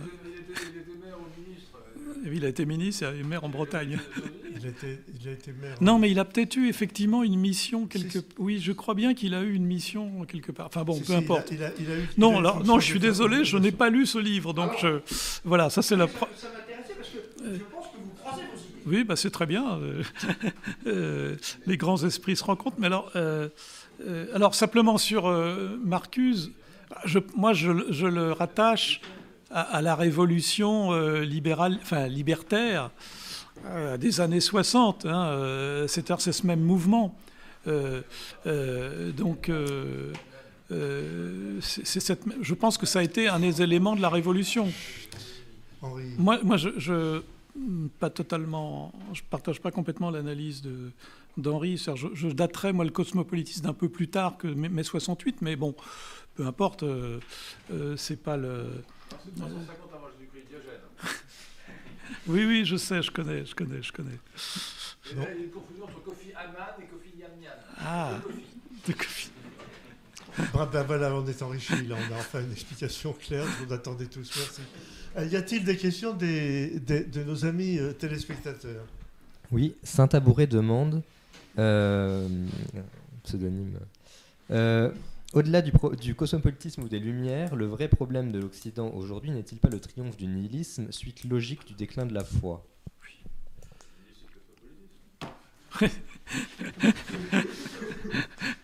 Non, moi, je, oui, enfin, moi je suis, d'accord. Enfin, euh, je suis d'accord. Pardon, oui, excusez-moi, je finis par plus regarder. Euh, oui, parce que je pense que le, nihilisme, enfin, je l'ai dit un peu rapidement, mais euh, le scientisme qui prétend euh, euh, fonder une morale, qui prétend donc prendre la place de la, de la religion, je pense, a échoué. Euh, c'est-à-dire qu'en en fait, aujourd'hui, les gens, je ne crois pas que les gens soient meilleurs qu'au temps où la religion dominait. Je ne le crois pas. D'ailleurs, quand on voit l'explosion de la sécurité, de la violence, de l'égoïsme, de l'individualisme. Euh, à l'évidence, je ne pense pas qu'il y ait eu un progrès moral de cette logique. Et puis surtout, le paradoxe extravagant, c'est que tous ces, gens qui nous prétendaient nous libérer de la religion Qu'est-ce qu'ils ont fait? Ils ont ouvert toutes grandes les portes à l'islam, qui est une religion qui est tout sauf une religion progressiste, puisque par définition, l'islam est considéré comme un invariant. Hein. l'islam est considéré comme apportant des réponses définitives dans tous les temps et pour toutes les époques. Donc c'est ça l'extraordinaire paradoxe. Hein. Alors, deuxièmement, le nihilisme, il faut quand même corriger. Euh, aujourd'hui, les élites euh, dirigeantes, dominantes, sont euh, sont pas, sont pas nihilistes. Elles imposent au contraire une doxa. Hein. C'est tout le contraire du nihilisme. c'est pour ça que quand on dit le libéralisme est comment dirais-je, neutre. Hein, le libéralisme a, beaucoup changé. C'est plus laisser faire, laisser passer. En fait, beaucoup de libéraux aujourd'hui imposent leur, leur, dogme et refusent. On nous parle, ils parlent beaucoup de diversité, mais ils refusent bien sûr la diversité des opinions. Donc, nous ne sommes pas tout à fait dans un monde nihiliste. Euh, nous sommes dans un monde où, les individus, je pense, sont en manque intellectuel et personnel parce que euh, finalement, euh, le, le, scientisme n'a absolument pas été capable de remplacer la religion. Mais en même temps, les élites dirigeantes, elles, elles veulent imposer une espèce de, sorte de méta-religion. D'ailleurs, je ne l'ai pas évoqué, mais enfin, je, l'ai évoqué dans le livre, mais je ne l'ai pas évoqué dans mon exposé. Euh, rappelez-vous ce qu'a dit, euh, ce qu'a dit M. Darmanin, le ministre de l'Intérieur, au moment des débats sur la, prétendue charte républicaine que, que l'islam devait signer. Il a dit on ne peut pas discuter avec des gens qui placent la religion au-dessus des lois de la République. Ce qui revient à dire que euh, ce qu'ils appellent les lois de la République, c'est en fait une méta-religion. Là aussi, c'est un des grands paradoxes des hommes des Lumières, d'avoir prétendu euh, s'affranchir de la religion, tout en en créant, en fait, en essayant de créer une nouvelle religion. Euh, pensons euh, aux euh, les déclarations sont sous l'hospice de l'être suprême. Pensons aux cérémonies que faisait Robespierre. Ces gens étaient aussi déistes, ce qui était curieux. Ils n'étaient pas forcément athées, mais ils étaient déistes. Alors, ce qui était donc un paradoxe. Je veux, détruire la religion catholique, comme aujourd'hui d'ailleurs, hein, puisque aujourd'hui ils continuent de faire des, des, yeux doux à une autre religion. donc, ils ont vraiment un positionnement très particulier. Donc, euh, le nihilisme, euh, je pense, ne résume pas tout. Aujourd'hui, nous ne sommes pas tout à fait dans un monde nihiliste. En tout cas, je ne pense pas que les élites dirigeantes soient nihilistes. Elles veulent imposer un credo, une sorte de, pseudo ou de méta-religion. Merci. Alors j'aurais une question. En fait, c'était pour. Vous n'avez pas eu le... Tu n'as pas eu le temps d'expliquer de, dans, la troisième, dans la troisième, bah partie de ton exposé. tu m'as coupé. Tu m'as coupé. Euh, qu'est-ce que, comment vois-tu le positionnement de la droite alors dans le, dans le monde d'après? Ah. Euh, alors, là, je vais, je vais aggraver mon cas. Euh, je pense que. On, je pense à la sortie. à la récré, oui. à la récré. première chose, je dirais, moi, je, je, ne crois plus vraiment au conservatisme. Pour une raison simple, c'est qu'il n'y a plus grand-chose à conserver aujourd'hui. Il n'y a plus que des ruines. Hein, bon, donc je laisse ça à Stéphane Bern, mais je pense qu'aujourd'hui, je veux bien, je, ne vois pas que c'est une caméra, donc, euh, donc euh, premièrement, donc je pense qu'aujourd'hui, il, doit se produire un, changement pour le positionnement de droite. Il y a une, euh, nous avons vécu l'opposition fondamentale entre la conservation et, la révolution. Euh, donc cette idée, euh, d'où le fait qu'au XIXe siècle, le conservatisme avait un sens. Aujourd'hui, je ne sais pas trop ce qu'il faut conserver aujourd'hui dans notre civilisation. Alors notre identité, bien sûr, on peut le dire, mais oui, l'identité, quand je vais dans la rue, je vois quand même que l'identité a beaucoup évolué. Donc il, il me semble que la démarche dite conservatrice aujourd'hui, alors on peut utiliser le terme en tant que slogan politique si on veut, Hein, euh, pour notamment, mais, en réalité, je pense qu'il y a plus grand, euh, il y a plus grand contenu. Donc la, conclusion, c'est que moi je pense qu'aujourd'hui, euh, la droite doit faire ce que disait Joseph de Maistre, c'est-à-dire non pas une révolution contraire, mais le contraire de la révolution. Donc ça veut dire que la droite aujourd'hui doit adopter une posture révolutionnaire. Parce qu'il ne faut pas se faire d'illusions. La société aujourd'hui, dans l'état dans lequel elle est, euh, bon, on ne trouvera pas le, temps passé, c'est fini. Hein.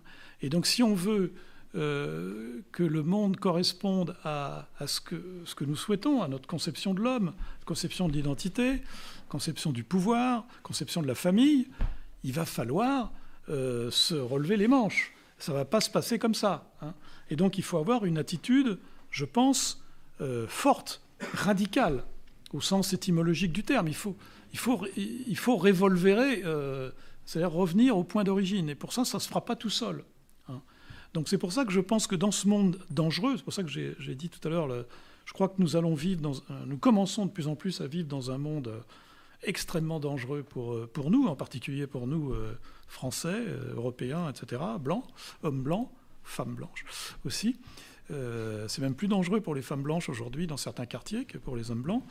donc nous allons vivre dans ce, dans ce contexte-là. Et là aussi, c'est pas l'aimable conservatisme qui va nous sauver. Hein. Euh, il, va, il falloir, il faut faire un effort de retrouver le génie de notre civilisation, le génie de nos valeurs ancestrales, retrouver la liberté, oui, la liberté comme maîtrise. Attendez, bah, la maîtrise, c'est quoi aujourd'hui? Qu'est-ce que maîtrise l'homme européen aujourd'hui? Qu'est-ce que maîtrisent les Français? Ils maîtrisent quoi? Leur politique monétaire, politique budgétaire? Ils maîtrisent quoi? Leurs frontières? Ah bah non. Ils maîtrisent... Qu'est-ce qu'ils maîtrisent aujourd'hui? Rien. Donc si vous voulez, on voit bien que si on veut faire ça, on ne peut pas se contenter de... Ça ne sera pas un monde de bisounours. Il faut donc que dans... C'est pour ça que je pense que euh, le conservatisme aujourd'hui est largement euh, dépassé. On doit être dans une logique offensive euh, et donc dans une logique, il faut bien le dire, révolutionnaire. C'est un renversement. Aujourd'hui, la gauche est au pouvoir. Donc maintenant, elle se défend du, pouvoir. Hein. Elle ne veut pas. Euh, c'est les cochons de la, ferme euh, de George Orwell. Ils ne veulent pas céder. Hein. Euh, donc ils ne céderont pas comme ça. Hein, d'ailleurs, on le voit bien tous les jours. ils n'hésitent pas à, programmer le, déficit énergétique en Europe. Ils n'hésitent pas à programmer la vaccination obligatoire, etc., etc. Nous, sommes dans ce monde-là. Euh, d'ailleurs, vous avez vu ce qu'a dit euh, lors de la cérémonie d'investiture d'Emmanuel Macron, euh, à tort. Et il y a une personne qui peut-être aura un destin politique important qui lui a dit maintenant tu peux faire ce que tu veux. ce qui est vrai. Ce qui est vrai. Nous sommes dans ce monde-là maintenant, hein. donc il ne faut pas s'imaginer que ça va se passer simplement et gentiment. Et donc c'est pour ça que je pense que la droite doit faire un peu une révolution intellectuelle, hein. mais pour la bonne cause, mais avoir une certaine... Euh, d'abord se réveiller alors. Oui, entre autres. D'abord se réveiller et puis et retrouver, des, et retrouver une base idéologique solide pour pouvoir combattre. je, pense, si vous voulez, pour, pour, euh, pour, euh, et c'était toute la jeunesse. pour préciser ma pensée, je pense qu'une des grandes forces du progressisme et de la gauche, ça a été un projet et un récit. Il y avait un projet et un récit. Et, et même aujourd'hui, on le voit bien, tous tous les éléments euh, rentrent dans le projet. Hein, euh, l'autoconstruction de soi-même, euh, etc., le cosmopolitisme, etc., la fin des nations, etc., etc., etc. Tout ça était très cohérent. Le problème de la droite, c'est que face à ça, d'abord, historiquement, la droite, elle est réactive, par définition, mmh. puisqu'elle refuse. elle refuse d'abord la suppression du veto du roi, puis après, elle refuse la révolution. Mais la, la droite, en fait, a été incapable de construire un projet de longue durée et un récit. Il y a eu des tentatives, il y a eu quelques tentatives. On pourrait dire d'une certaine façon euh, le récit, euh, euh, le récit gaulien a, été, un élément de récit de droite. Mais je pense que face, à, face aux, gens de gauche aujourd'hui, il y, a, un handicap intellectuel et il faut donc créer un récit de droite qui soit mobilisateur au-delà de, de, la défense de mon pouvoir d'achat, qui est effectivement très intéressante, mais enfin, bon, euh, ça ne va pas aller bien loin. Hein. On ne va pas changer euh, le monde. Merci, Michel Geoffroy. Ou le y a-t-il d'autres questions dans la salle? Y a-t-il d'autres questions des, téléspectateurs? Oui? Ah, pardon, oui. Non, non, le, le- non, non, euh, attends, le- attendez, le, les téléspectateurs et après monsieur. Vous, avez la, vous aurez la parole. hein, C'est le téléspectateur Euh, inconnu. alors c'est pas vraiment un téléspectateur, c'est Pierre de Tirmont qui est occupé à la technique Ah, Et- Pierre de Tirmont, Pierre de Tirmont qui Ah. gère la technique. oui. et qui demande si vous avez lu Le Triomphe des Lumières de Steven Pinker et s'il mérite le prix Lysenko. Ah, Alors là, je laisserai, je laisserai les experts du prix Lysenko. euh, Oui, le, Steven Le Triomphe des Lumières de Steven Pinker. De Steven Pinker. Non, moi, je connais Pin- pas. Pinker, Pinker. Avec un Pinker. Ah oui, Pinker. Pinker, oui. Non, mais euh, je- je dis- je- voilà, voilà une illustration de, de ce que je viens de dire. Je pense aussi que nous avons eu, et nous avons encore aujourd'hui, une approche complètement négative de tout. Je pense que c'est bien de critiquer les autres, ok, c'est bien, et eux, ils s'en- ils s'en privent pas, mais il faut aussi que nous ayons un discours euh, positif, hein, euh, si vous voulez. C'est ça notre, notre- notre problème, me semble-t-il. Enfin, je, enfin, du moins, c'est l'analyse. Alors, on va me dire, mais non, il y a des tas de gens qui ont des choses positives, c'est vrai, mais. euh, et, un discours positif, c'est pas un programme politique. hein. attention, je veux dire, euh, c'est ça le problème. hein. Nous sommes. euh, Un projet. Qu'est-ce qui fait rêver Qu'est-ce qui va faire Qu'est-ce qui va faire bander, comme dirait, comme dirait quelqu'un? Comme dirait quelqu'un que je bander son arc. bander son arc. Non, mais je vais Qu'est-ce dire. que vous avez- qu'est-ce que tu as été encore comprendre Qu'est-ce qu'on disait en mai 68 On ne tombe pas amoureux d'une courbe de croissance. Alors de toute façon, la croissance aujourd'hui, c'est terminé. Mais c'était pas faux. hein. Et donc, euh, le rêve de l'émancipation individuelle, c'était ça, c'était un sujet bandant. Voilà De l'arc. de l'arc. Bon, donc euh, c'est pour ça que je dis attention, attention à notre euh, notre tendance. C'est bien de critiquer les, un tel, un tel, un tel, un tel. Ok, oui, c'est vrai. Il faut, faut avoir une critique, il faut, faut démonter. Mais en même temps, Oui, il ne faut très- pas oublier le volet positif. Et je trouve que nous sommes un peu faibles là-dessus aujourd'hui. Je trouve que c'est une excellente remarque. Effectivement, le discours de la droite est un discours de, de, de, de refus, de rejet. De ce Bah que oui, c'est normal, on veut pas. il ne- la- elle doit maintenant proposer, non pas d'un programme, non pas le pouvoir d'achat, c'est- tu as tout à fait raison, mais proposer, proposer un projet de vie, un projet de société, un projet d'histoire, un projet d'avenir. Alors, on a les éléments. Le problème, c'est que les éléments existent. On peut dire la défense de, de- de l'identité, la défense de, notre patrimoine, de l'histoire. Nous avons des éléments, mais il me semble qu'il nous manque le récit. Le récit de l'émancipation de l'homme, c'est quand même un récit extraordinaire. Absolument. Je veux dire, il est difficile d'être contre. D'ailleurs, comme, euh, comme on l'a dit tout à l'heure, difficile d'être contre le progrès, difficile d'être contre la liberté, évidemment. C'est ça qui nous manque. Pardon, donc. euh, Bien, y a-t-il des questions Oui, oui, il y avait une question Ah, là-bas monsieur, monsieur, je vous qui, a été, qui a été censurée. Alors le déclin des Lumières est une perspective euh, réjouissante. Oui, oui. mais euh, qu'est-ce qui vous rend tellement optimiste que ça va pas durer encore, par exemple, 100 ans ou 1000 ans? Ah, j'ai pas dit ça. Mille ans, peut-être pas, mais. Parce que Non, on mais- attend avec impatience. Qu'est-ce qui vous, qu'est-ce qui vous, de façon cartésienne, qu'est-ce qui vous fait penser que ça pourrait pas durer encore pendant très longtemps? Alors, euh, je pense d'abord la démographie. La démographie va être un élément non négligeable de- d'évolution des choses. Euh, quand il y aura euh, 50% des gens qui seront d'origine euh, musulmane, je veux dire, les Lumières, euh, va commencer le féminisme euh, à la, à l'anglo-saxonne, tout ça, ça va mal marcher. Euh, la propagande LGBT, ça va pas bien marcher non plus. Donc je veux dire, euh, il y a quand même des éléments de ce point de vue-là. L'autre, élément qui me paraît devoir être pris en considération, c'est l'évolution des autres civilisations. Je vais peut-être faire un... Je pense que ce qui se passe en Ukraine aujourd'hui est un élément du nouvel ordre qui est en train de se mettre en place. Il y a des tas, des tas de civilisations aujourd'hui qui sont en train de s'écarter de l'Occident, n'en ont rien à cirer de l'Occident. Hein. Euh, donc, euh, euh, je suis désolé. Donc, c'est ça qui est en train de se passer. Et donc, nous allons nous retrouver progressivement dans une situation marginalisée. Nous allons nous tiers-mondiser, dans le mauvais sens, au moment même où les anciennes puissances qu'on considère. D'ailleurs, le- terme tiers-monde aujourd'hui, on ne l'utilise plus. Hein on ne l'utilise plus, c'est fini. Attendez, parce qu'il y avait des pays qu'on mettait dans la catégorie du tiers-monde qui aujourd'hui sont plus riches que nous, euh, plus puissants que nous, Euh, attendez, euh, bon, c'est vrai que l'Afrique, pour l'instant, est pas. Il y a quand même encore un chaos africain, mais enfin, ça peut ne pas durer indéfiniment. Donc, si vous voulez, je pense que. Je pense pas que ça dure mille ans, je crois pas.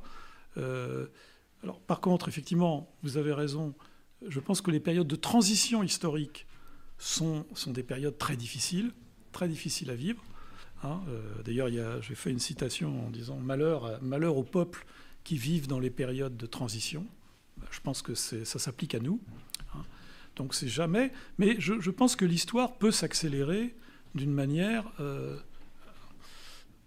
imprévisible peut-être, mais en tout cas peut s'accélérer d'une façon. euh, je, enfin, sais pas, mais euh, quand je regarde la Corée du Nord, enfin attendez, la Corée du Nord, alors c'est pas le paradis, c'est loin qu'on puisse dire. hein. Enfin, la Corée du Nord, elle est devenue une puissance nucléaire intercontinentale. hein. Bonjour, très bien. Alors euh, c'est bon, bah voilà. Donc les rapports de force sont quand même en train de changer. Alors pour l'instant, nous avons de beaux restes, mais bon, voilà. Donc si vous voulez, je, pense qu'il y, a- ça, et donc il y a la démographie, il y a l'évolution des rapports de force, et puis peut-être, nous pouvons peut-être espérer qu'une partie de la population euh, européenne, française, occidentale, se réveille un peu. Il y a quand même eu quelques signes. Euh, je pense que le, vote pour le Brexit a quand même eu a été un signe. Euh, L'élection de Trump a quand même été un signe. Euh, bon, d'une certaine façon, euh, bon, bah, certes, Macron a été réélu, mais enfin, il a été réélu avec 2 millions de voix de moins quand même. hein. Bon, donc, donc, si vous voulez, on peut aussi espérer un certain réveil d'une partie de la, de la population. Je pense en particulier à la jeunesse. Parce que les vieux comme moi, non mais les vieux comme moi, les boomers, là, tout cela, eux, dans quelques années, ils auront disparu. Donc, de toute façon, par contre, qui c'est qui va supporter le monde chaotique dans lequel on va être? Qui c'est qui va être victime de la discrimination positive? C'est les jeunes. Qui c'est qui va être victime des petits boulots? C'est les jeunes. Qui c'est qui va être victime je, me, rappelle un candidat, mais bon, j'arrête. Euh, euh, qui c'est qui va, être victime de la- de l'affaiblissement de l'enseignement? Qui c'est qui est victime de l'insécurité? Qui c'est qui prend des coups de couteau pour une cigarette euh, refusée? Eh bien, qui? Donc, d'ailleurs, c'est pas hasard si les sondages montrent qu'une partie de la jeunesse est quand même en train de changer de paradigme. Hein je pense que c'est ça. Donc, il y a aussi ça qu'il ne faut pas perdre de vue. C'est l'autre volet démographique. À ce propos, et avant de passer la, parole à nouveau aux téléspectateurs, je me permettrai de faire une petite remarque Je- qui n'a rien à voir avec le, sujet de notre réunion ce soir, mais qui me travaille. Depuis quelque temps, j'entends sur différents, sur différents médias que si Macron a été élu, c'est parce que les, les vieux ont, voté pour lui. Ah oui, c'est pas faux, oui. Alors, non, non seulement c'est faux, mais c'est- scandaleux de dire ça. Comment, euh, je sais, moi, quand j'ai voté dans l'urne, il n'y avait pas un bulletin, un bulletin marqué vieux dessus. hein. Donc comment Non, ils mais ont attends, pu- il y a les- déterminer que c'était des vieux ou pas des vieux Bah, des- Et puis deuxièmement, c'est complètement idiot parce que le vieux par nature est beaucoup plus réactionnaire, si c'est mon expression, beaucoup Mais plus non. conservateur, et il n'a pas envie de voter Non. pour quelqu'un qui, à longueur de temps, lui démolit tous les jours euh, l'univers dans lequel il vit. Bon, mais c'était juste une insiste. Objection, vo- la parole. Oui. Objection, votre honneur, c'est des études, c'est des sondages qui ont été faits. Alors, euh, c'est les sondages qui veulent ce qu'ils veulent dire. hein. Tu, en as parlé tout à l'heure des sondages. Non, mais c'est des sondages de, de sortie d'urne. Il y a quand même, euh, on sait aujourd'hui que euh, une très grande majorité des électeurs de religion musulmane ont voté pour Emmanuel Macron, comme pour la gauche. Ça, c'est pas nouveau, on le sait au moins depuis 2017, voire 2012, puisqu'ils avaient aussi voté pour euh, Hollande. Et on sait aujourd'hui qu'il y a une partie importante des personnes âgées qui votent, qui votent pour Emmanuel Macron. Moi, j'en connais plein. Pourquoi? Pour une raison très simple, c'est que les personnes âgées vont échapper. Ils s'en fichent. Non, mais elles vont, elles- vont échapper euh, l'effondrement de l'éducation nationale, mais que- ça ne les intéresse pas. Moi- Euh, euh, je veux dire, elles ne sont pas concernées non, par le oui, système. Oui, sans doute, il y a Voilà. beaucoup d'arguments, mais moi je vois naître un racisme anti-vieux. Il y a aussi un mouvement euh, dit communautarien, c'est-à-dire l'idée de, de- de recréer, de remettre l'accent sur la vision holiste et, et- et collective de, de l'individu et pas uniquement sur les droits, sur les logiques individuelles. Donc il se passe des choses intéressantes aux États-Unis, en particulier parce qu'il y a encore une certaine liberté intellectuelle, même si elle est en train quand même de, diminuer, et de, diminuer fortement. hein. Donc je pense que c'est pas inintéressant. Là aussi, euh, si je puis me permettre, euh, nous, en France, on a quand même un, un grand retard. Enfin, je veux dire, euh, l'édition française est, est- est terriblement en retard. Il y a des tas d'ouvrages qui ne sont pas traduits en français, qui sont passionnants. Il y a- les Anglais aussi ont écrit des livres tout à fait passionnants sur le sujet. Bon, j'en ai cité quelques-uns. Je ne suis pas trop cité d'Américains, c'est vrai. Mais euh, je veux dire, euh, on- il y a quand même une réflexion. Tout ceci me fait. C'est pour ça que je dis, ça ressemble aussi à la crise de la conscience européenne. hein. C'est-à-dire qu'il y a un bouillonnement intellectuel. Il y a quand même des gens qui se rendent compte que c- ça va pas aussi bien qu'on veut bien le dire. Quoi. Donc, fatalement, il y a des réflexions intéressantes. Ça fait partie des facteurs d'espoir dont monsieur, Oui, sur lesquels monsieur vous interrogez tout à l'heure. Y a-t-il Bon, le problème, c'est que- questions des, des- des- Le problème, c'est que personne ne lit. hein. C'est ça l'ennui. Justement, il y a BD, Justement, un, un télé-auditeur, téléspectateur demandait, euh, en dehors de vos livres, de vos propres livres, euh, lesquels conseillez-vous euh, sur ce sujet? Mais Notamment a- des livres récents. euh, J'ai fait une petite bi- biographie T'as acheté le bouquin sommaire, so- je précise sommaire, donc je n'ai pas cité tous les auteurs que j'aurais dû citer, mais euh, alors finalement ça va de Burke. Lire euh, Considération sur la Révolution française, c'est passionnant, parce qu'on y est dedans. hein. Alors Burke, évidemment, c'est pas très récent, euh, mais j'ai... Bon, euh, enfin, j'ai j'ai cité plein de gens, euh, si vous voulez, donc il suffit de regarder. euh, Enfin, je pense que si on a Google, 300 et 300 non, mais si on a 332 Google et qu'on tape sur les sujets, je pense qu'on va voir plein de livres. Bon, donc, je, pense qu'il y a plein. Hein? Et Les oui, ceux du CDH, bah, j'ai cité, je crois avoir cité Bien. des Y livres. a-t-il d'autres questions? Alors, petit élément technique. Alors, euh, avant, que je, avant qu'on clore, de clore la séance, euh, si vous achetez le Crépuscule des Lumières, je parle aussi à ceux qui, qui gèrent. hein. C'est le, club se les est déjà procuré, le Carrefour se les est procurés, donc c'est pour le Carrefour de l'horloge. Et si vous arrivez, à vous- et si vous avez envie de vous procurer ces deux, ex- Il n'y en a les que deux deux. derniers exemplaires de cet excellent ouvrage, La Nouvelle Guerre des Mondes, il faudra régler, il faudra régler le- le- le- le- l'achat à Michel Geoffroy qui le vend au prix de 23 euros. Voilà. S'il n'y a plus de questions, écoutez, je crois qu'on va clore cette séance. Je voudrais d'abord remercier vivement euh. Michel Geoffroy pour, son, pour sa disponibilité, pour la clarté de son exposé, la clarté de ses réponses, et, et comme d'habitude d'ailleurs, mais si on le fréquente un peu, on sait euh, que de ce point de vue-là, son discours est toujours clair et passionnant. Et c'est pour ça, enfin, pas toujours passionnant, mais en tout cas très clair. Donc c'est pour ça que je vous recommande Qu'est-ce qu'il a dit sa lecture. Merci, merci Michel. Merci.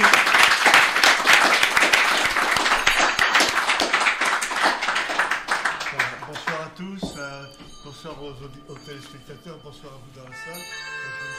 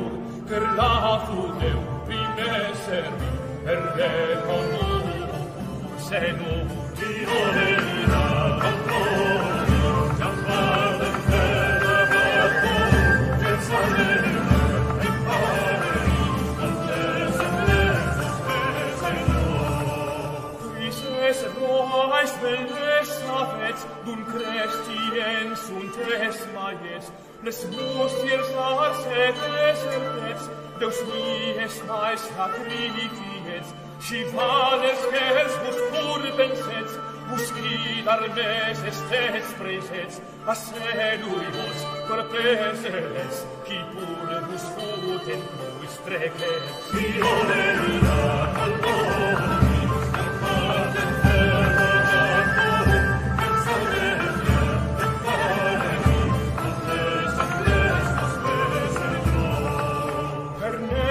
sanguilia numeris, qui plus ad cemus tenates,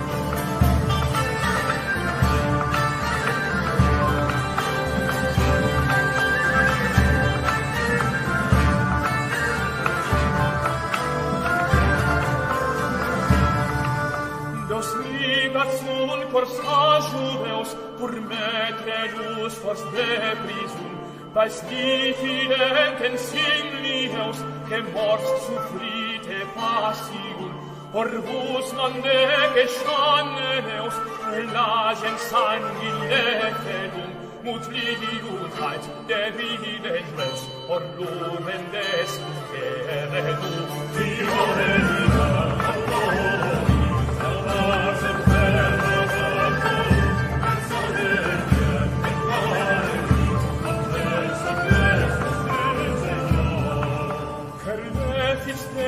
al creatur, atroae creatur jormis, pleserus afflipeceur, qui bien ferunt pulsavus, irunt selve solem servir, pur la venganze Deo furgir, per la furum primesserum, per neconum, se nu, violelina, calcolo,